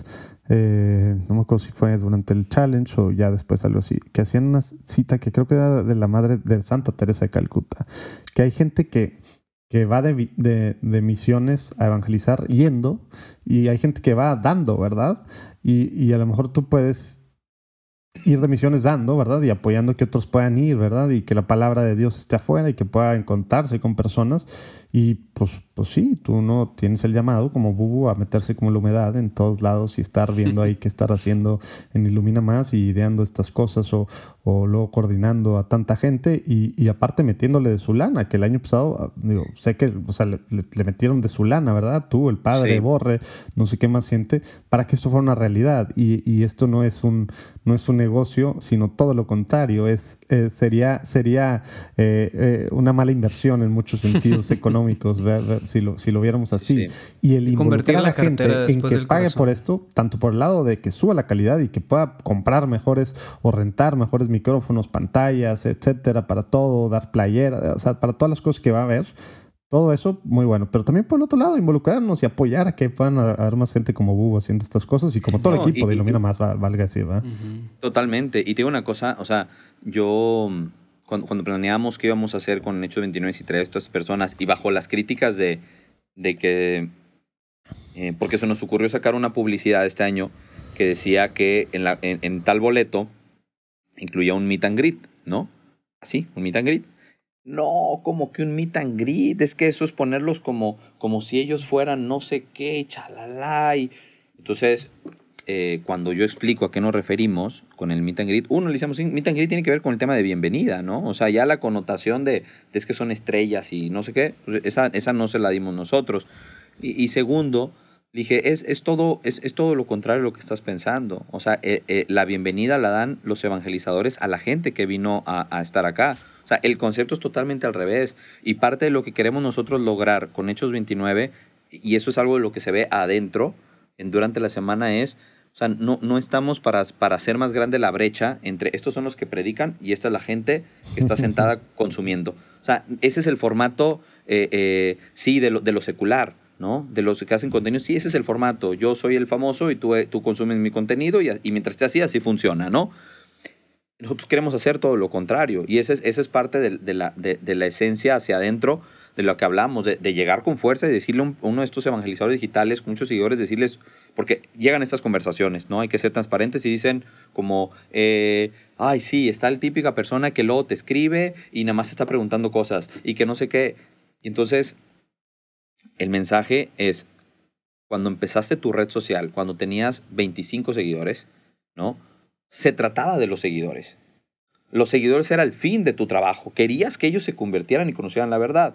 Después cuando creces, los seguidores dejan de ser el fin y, empiezan a ser un medio para otro fin tuyo. Hacer una cuenta que sea vendible. Eh, de repente ves a gente haciendo menciones. De repente ves a gente queriendo ver cómo crecer más. Eh, eh, incluso hay unos que lo ve más desordenadamente, no de los, que, de los que van a estar, porque es parte del filtro que tomamos en cuenta, pero hay unos que de repente ves que, que compran paquetes de seguidores, caray, ¿no? Y ahí tienes árabes siguiéndolos y dices, no, no, no, no, me, no me friegues, ¿no? No Entonces, bots. Esto nos, pasa, nos puede pasar a todos, ¿no? Nos puede pasar a todos de perder el, el rumbo de por qué lo empezamos a hacer. Lástima que no sea tómate la ligera, neta, porque ya me dio ganas de preguntarte quiénes hacen eso. y entonces, ¿qué es lo que queremos hacer con Hechos? La gente que asista, eh, Urquídez, que sea gente que deje de ser espectador y que se vuelva protagonista también de, la historia de salvación. O sea, tienen que decir, oye, pues a lo mejor yo no voy a hacer un podcast, no, pero ¿qué voy a hacer en mi entorno?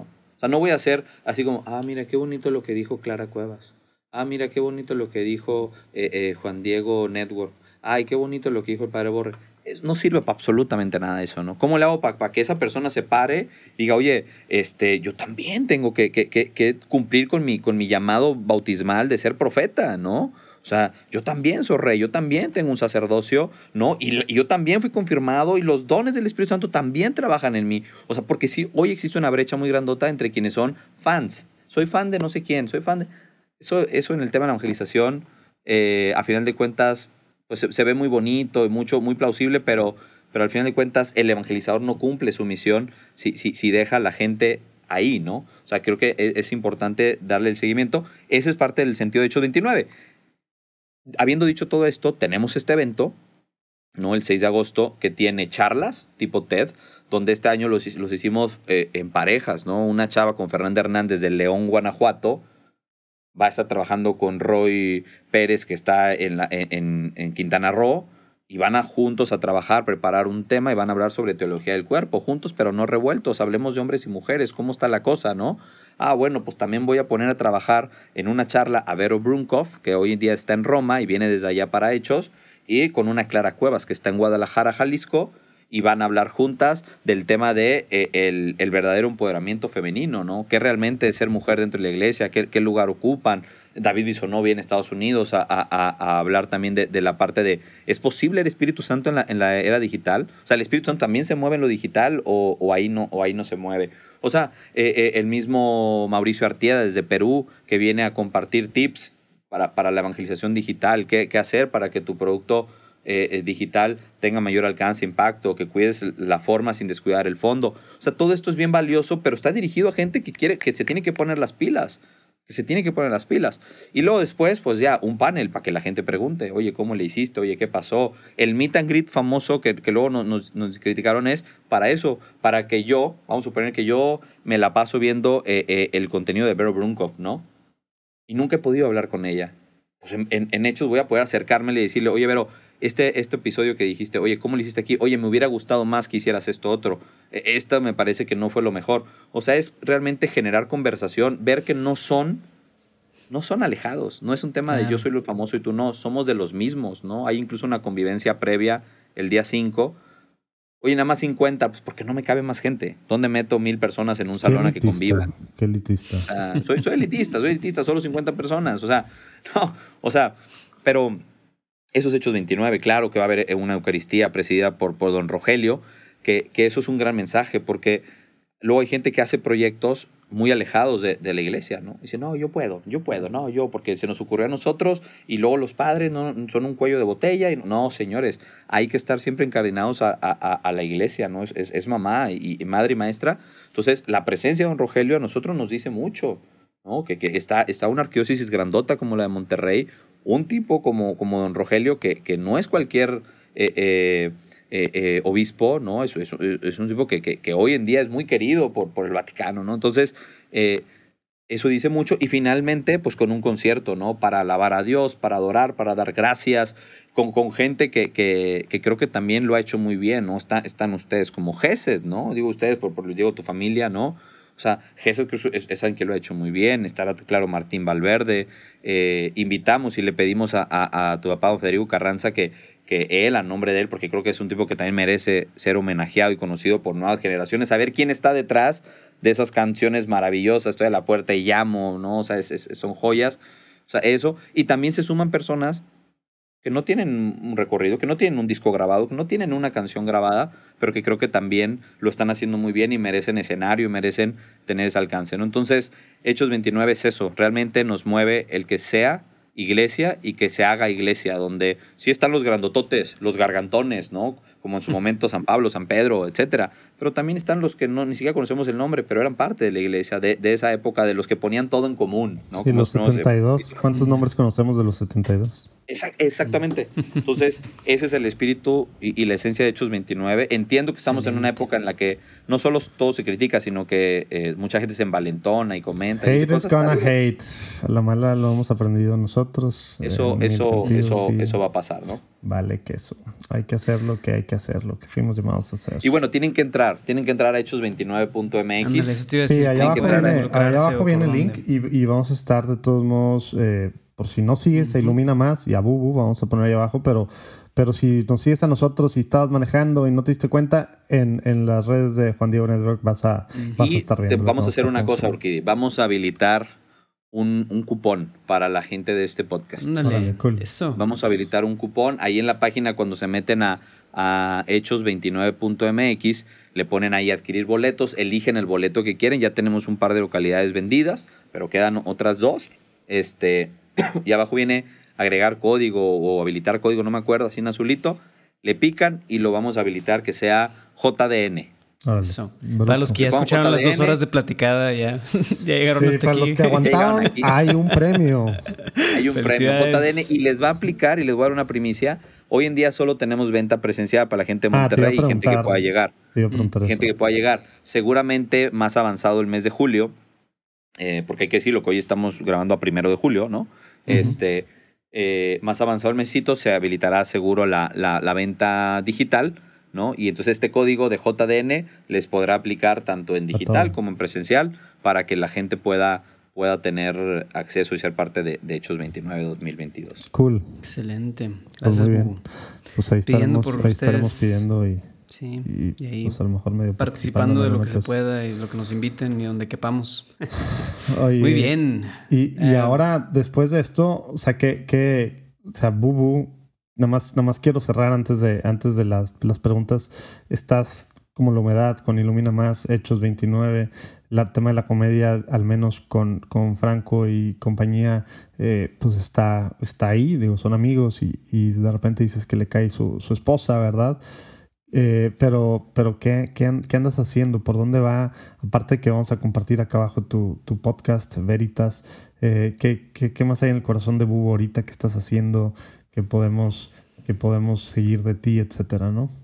Sí, pues a ver, eh, justo, justo lo que decía ahorita de, esta mm, parte de lo humano y lo espiritual, creo que constantemente me, me sorprendo en, en cosas humanas que uno dice, ya la tenía resuelto y dice, ah, caray, parece que se me desacomodó un poquito, ¿no? Entonces, eh, hoy en día creo, estoy enfocado mucho en, trabajar en, en, mi persona, mm. eh, en la parte de, de una estabilidad emocional, también en, la parte de tomar decisiones de de qué tanto le vamos a dedicar y vamos a buscar para, para poder vivir de, de esto o no, porque, porque está difícil, ¿no? A veces, o sea, no, tenemos más, nuestros días no tienen más horas, ¿no? o sea, nos ha tocado a Luis Diego en su familia desde chico y, con decisiones de los últimos años y a mí también con mi familia, esos, ver, vivirlo como hijos, ¿verdad?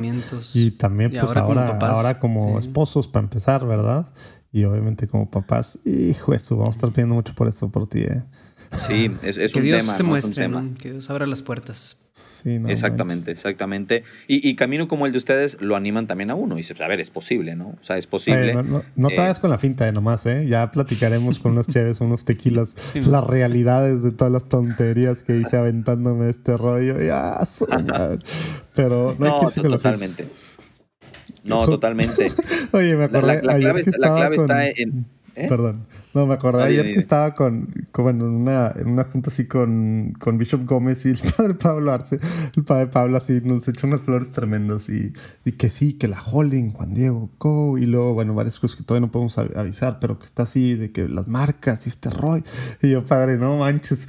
Bishop Gómez, o sea, le está diciendo a mi monseñor de pensar que somos que somos no sé qué cosa. No, no, no, no, no, para, para nada. Estamos sufriendo en mil sentidos. Y esto ha sido más tortuoso que de lo que pudiera parecer hacia afuera. Pero, pero, pero bueno. Que... Pero al final, al final queda como, como un gozo que, que que es muy lindo, ¿no? O sea, al final queda como, un gozo de saber que estás. Por eso seguimos haciendo esto. ¿verdad? Eso, eso. Es que sabes, sabes, de fondo que estás respondiendo a algo. El rollo, por eso me gusta mucho que va a ir Mauricio también, Mauricio Ortieda, eh, con lo que está él, está tratando de darle herramientas precisamente a gente que a lo mejor no pasen muchas cosas que pasamos nosotros porque nos aventamos a, pues sí, a lo güey, la regamos en mil cosas pensando que el Señor y a lo mejor, bueno, yo, no a lo mejor, imprudentísimo en mil sentidos. O sea, para con, para con mi esposa, mi familia, o sea, mil cosas así.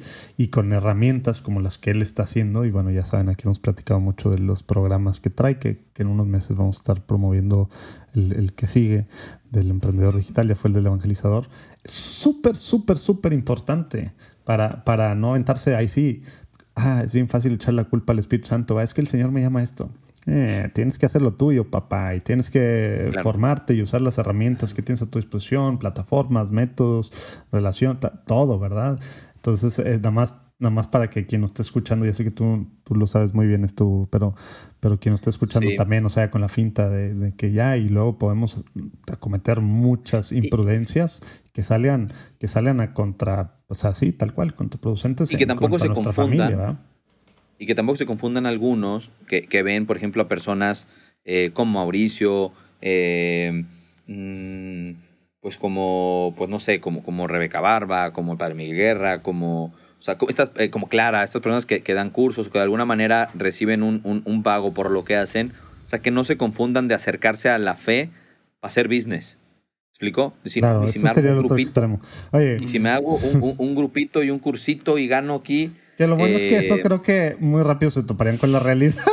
de que no es tan buen mercado para invertir. digamos que así como que los católicos consumen católico, los latinos católicos, mm, pues no precisamente, es contra lo que estamos luchando y por eso es muy importante lo que estás haciendo tú, ¿verdad? En lo personal y, bueno, lo que hace Ilumina Más es súper importante para esto, para que se consuma lo católico, para acostumbrarnos a exigir cosas de calidad, profesionales y atractivas, ¿verdad? Pero, pero tenemos mucho bagaje. Yo, yo a veces creo que nuestro contenido es retroactivo, o sea, eh, yo pienso que en algún momento va a ser como, oye, no escuchaste, nombre un podcast súper viejo, pero, pero es buenísimo, platicando un católico, no manches, es súper padre.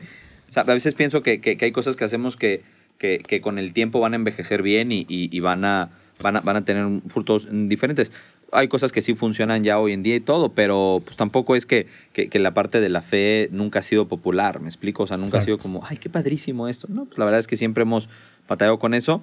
Y te digo, hoy en día, ¿no? Este, toca a veces hacer pausas, este, respirar, acomodar cosas, ver que sí, que no, que soltamos, que no soltamos, eh, qué, qué, peso estamos cargando que ya no tenemos que cargar. Entonces creo que en esta parte de, de, mi experiencia de vida, creo que estoy un poco ahí, ¿no? Estoy un poco ahí.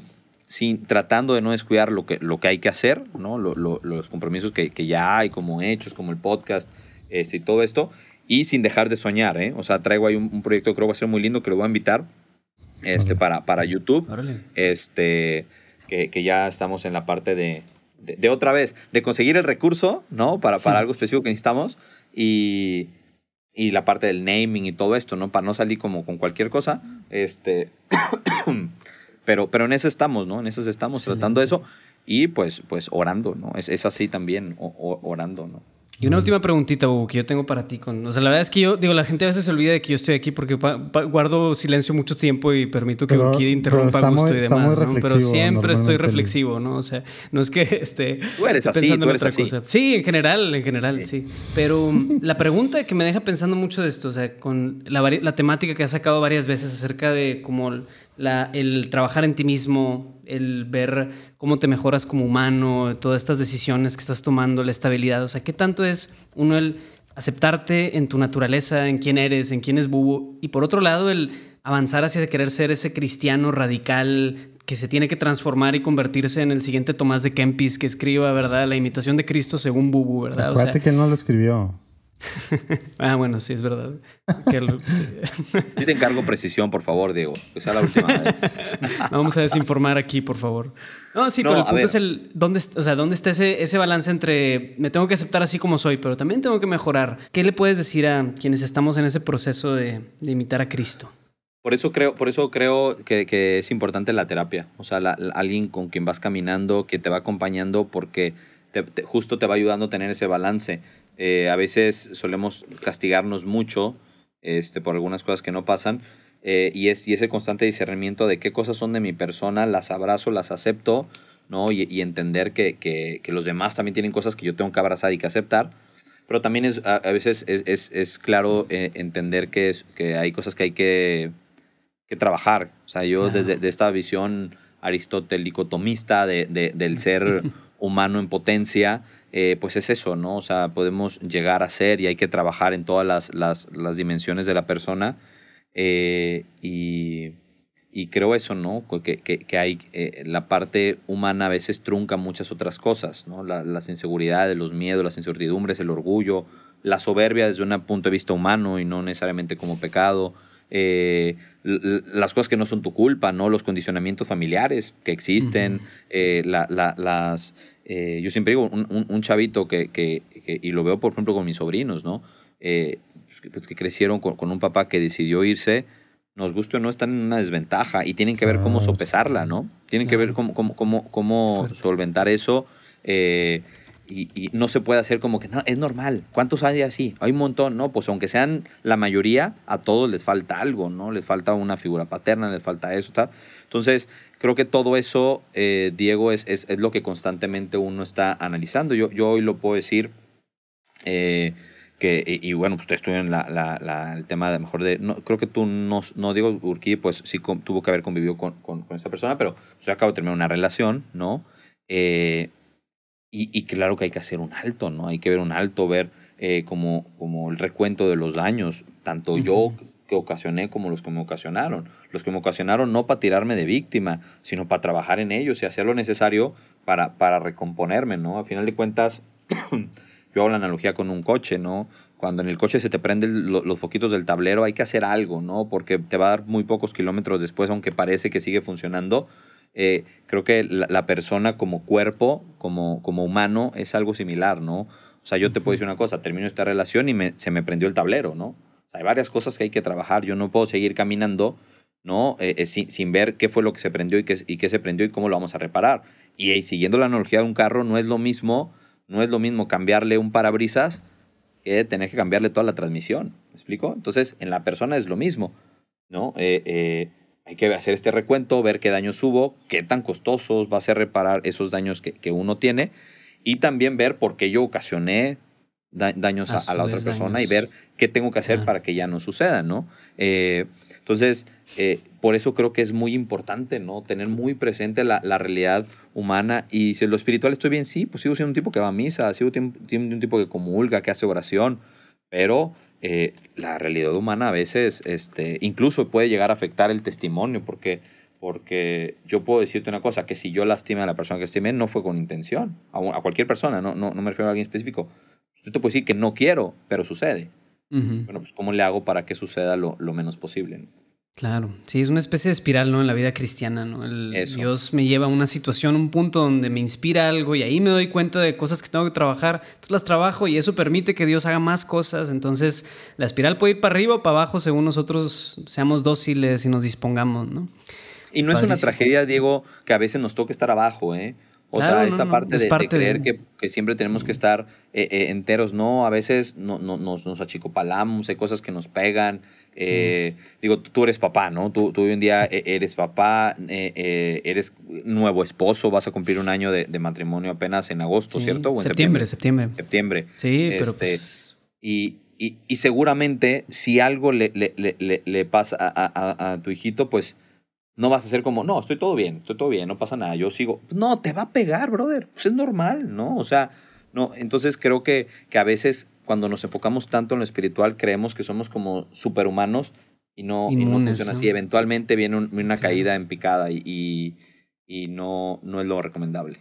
Claro. Pues muchas gracias, Bubu, también por extender ahí más de lo que tenemos proyectado. Pero si quieres ya podemos ir encaminándolos, eh, encaminándonos a la última sección, que es la sección de, de preguntas rápidas, ¿sale? A ver. Órale.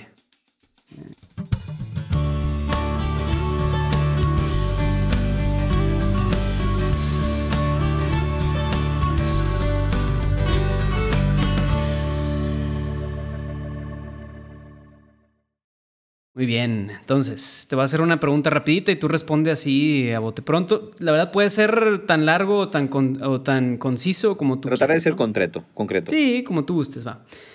¿Te acuerdas de la primera vez que tuviste una experiencia espiritual? ¿Qué edad tenías y qué fue en concreto?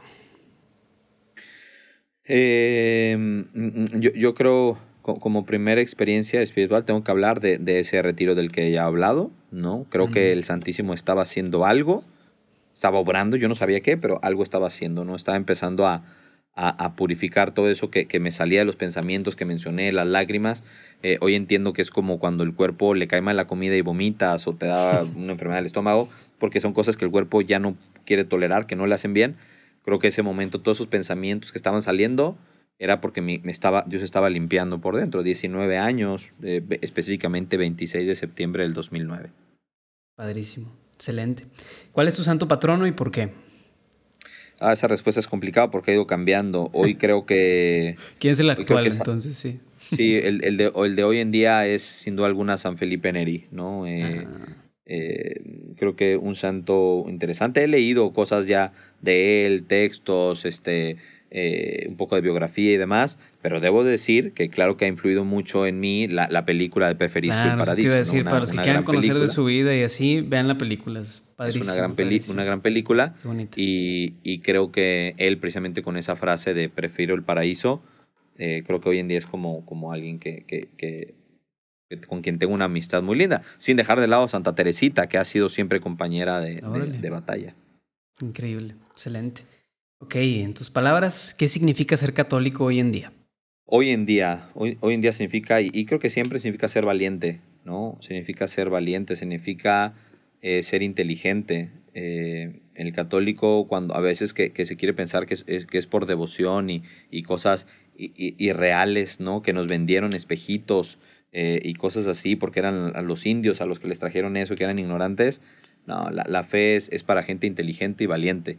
Eso para, para, mí es la fe católica y específicamente es, eh, es el camino seguro a, a, una felicidad no solo eterna, sino también presente. Ándale.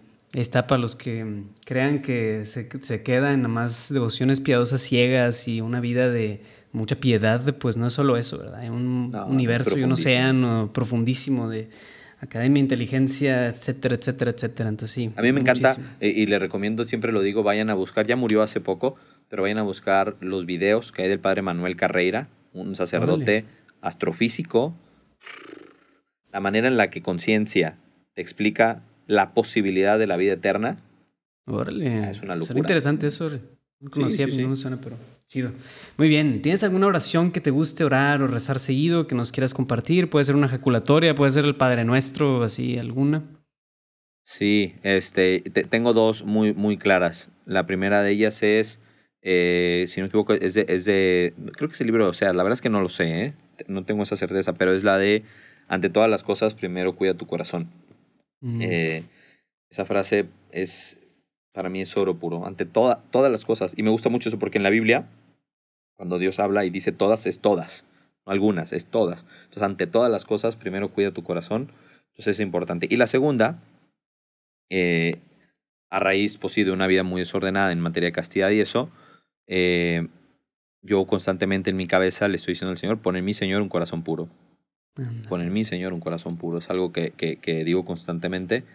Eh, y, bueno, son las dos que más utilizo. Me detengo mucho porque pues, me encantaría hablar de definir y ver más profundo en qué es el corazón y todas las implicaciones de, pero, pero sí, por lo pronto, Señor, dame un corazón puro.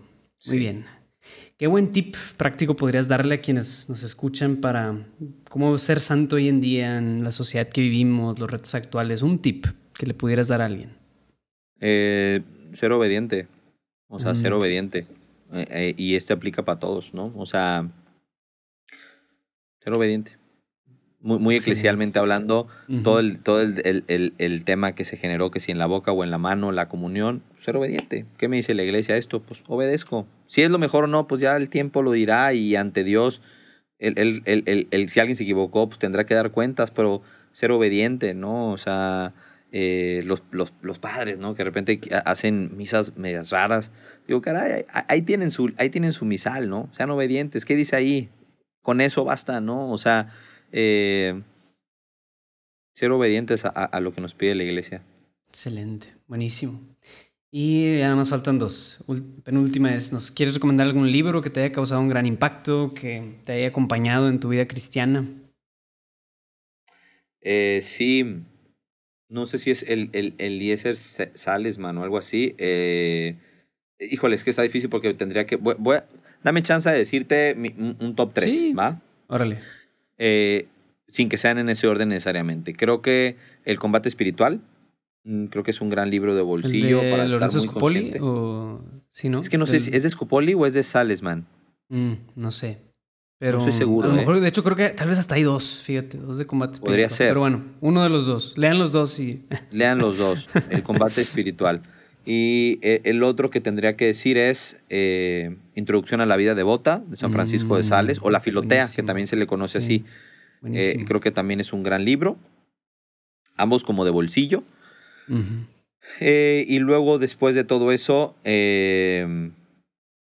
yo creo que, y ya mucho más profundo y más de estudio, eh, la trilogía de Jesús de Nazaret de Benedicto XVI. creo que es, creo que es, es, algo que te ayuda a profundizar mucho en, la persona de Cristo.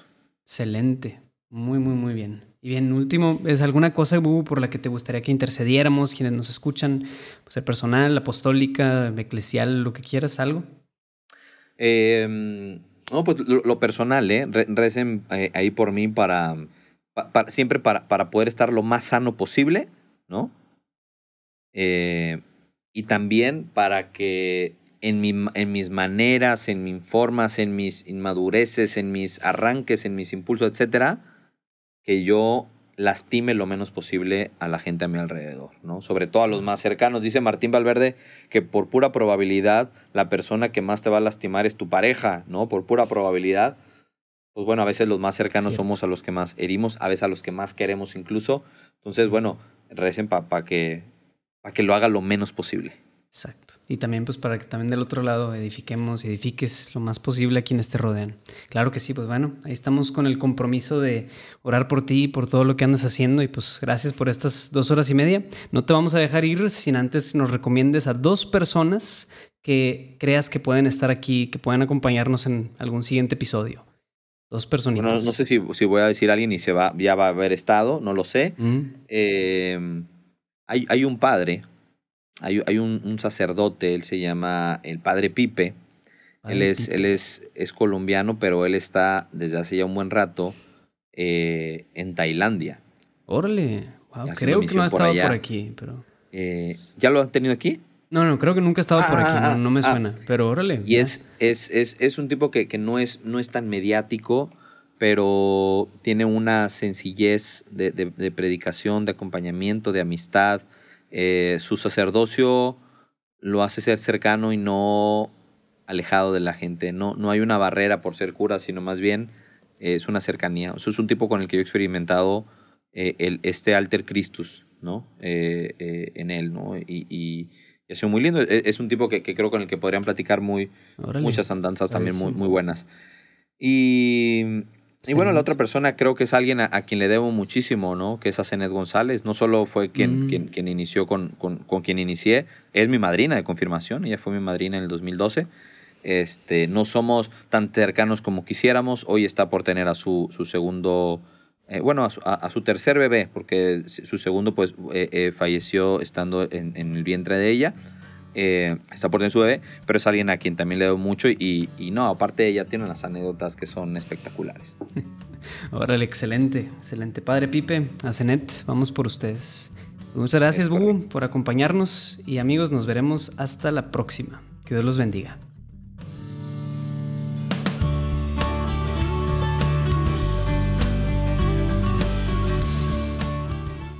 ¿Qué tal la platicada? Padrísimo, ¿no? Todo lo que anda haciendo Bubu, de veras, me inspiró muchísimo y a mí me, pues, me llama, confronta mucho también el proceso que él vive, está viviendo de transformación, pues es algo que como cristianos nunca, nunca, nunca, nunca dejamos de pasar por un proceso de renovarnos, de cambiar, de quitar nuestras seguridades o lo que creemos que es súper seguro para nosotros y a veces tener una mirada muy objetiva de dónde estamos y lo que tenemos que cambiar y demás, pues es un constante aprender, ¿no?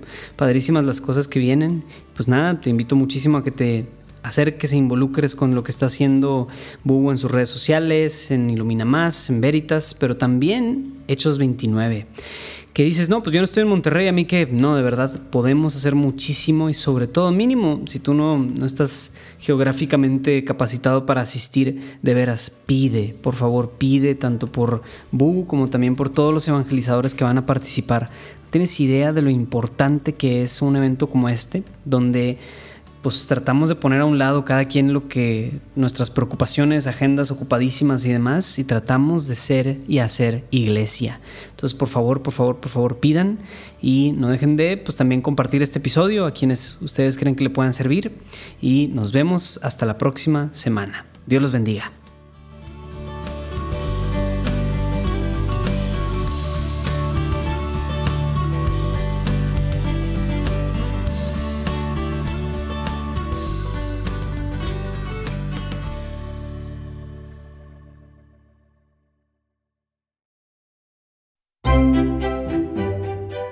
Estás buscando una universidad de prestigio y acreditada en Estados Unidos que ofrezca programas de posgrado de calidad en español y accesibles 100% en línea, con el Centro Semillero de la Universidad de St. Thomas, que se encuentra en Houston, Texas, has llegado al lugar indicado.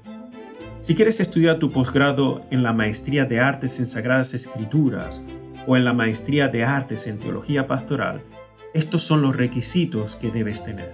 Primero, tener una licenciatura universitaria, es decir, un bachelor's degree o una carrera profesional terminada en cualquier rama o disciplina del saber, ya sea de tu país o de los Estados Unidos. Segundo, querer vivir mejor el llamado a la santidad en relación con Dios a través del estudio y del servicio que obtienes de este estudio. Tercero, buscar servir en la construcción del reino a nivel de la iglesia y la sociedad, es decir, en relación con el prójimo, siendo un educador o siendo un ministro especializado a nivel académico dentro de la iglesia. Cuarto, seguir nutriendo y enriqueciendo tu fe en tu relación con Dios a nivel personal por medio del estudio académico y de la espiritualidad que surge de este estudio. Por tanto, todos los profesores de nuestro programa de maestría tienen el nivel de doctorado, es decir, tienen un PhD o tienen un doctorado pontificio. Nuestro programa es 100% en línea, es 100% en español y al terminar exitosamente este posgrado, tendrás 100% un título acreditado a nivel nacional en los Estados Unidos. Por eso te invito a visitar nuestra página para que tengas más información del programa de maestría posgrado. Visita www.centersemillero.com para aprender sobre nuestro programa de maestría que es 100% en línea y 100% en español. De esta manera puedes estudiar tu posgrado estando en cualquier lugar del mundo. De nuevo, te invito a que visites www.centersemillero.com.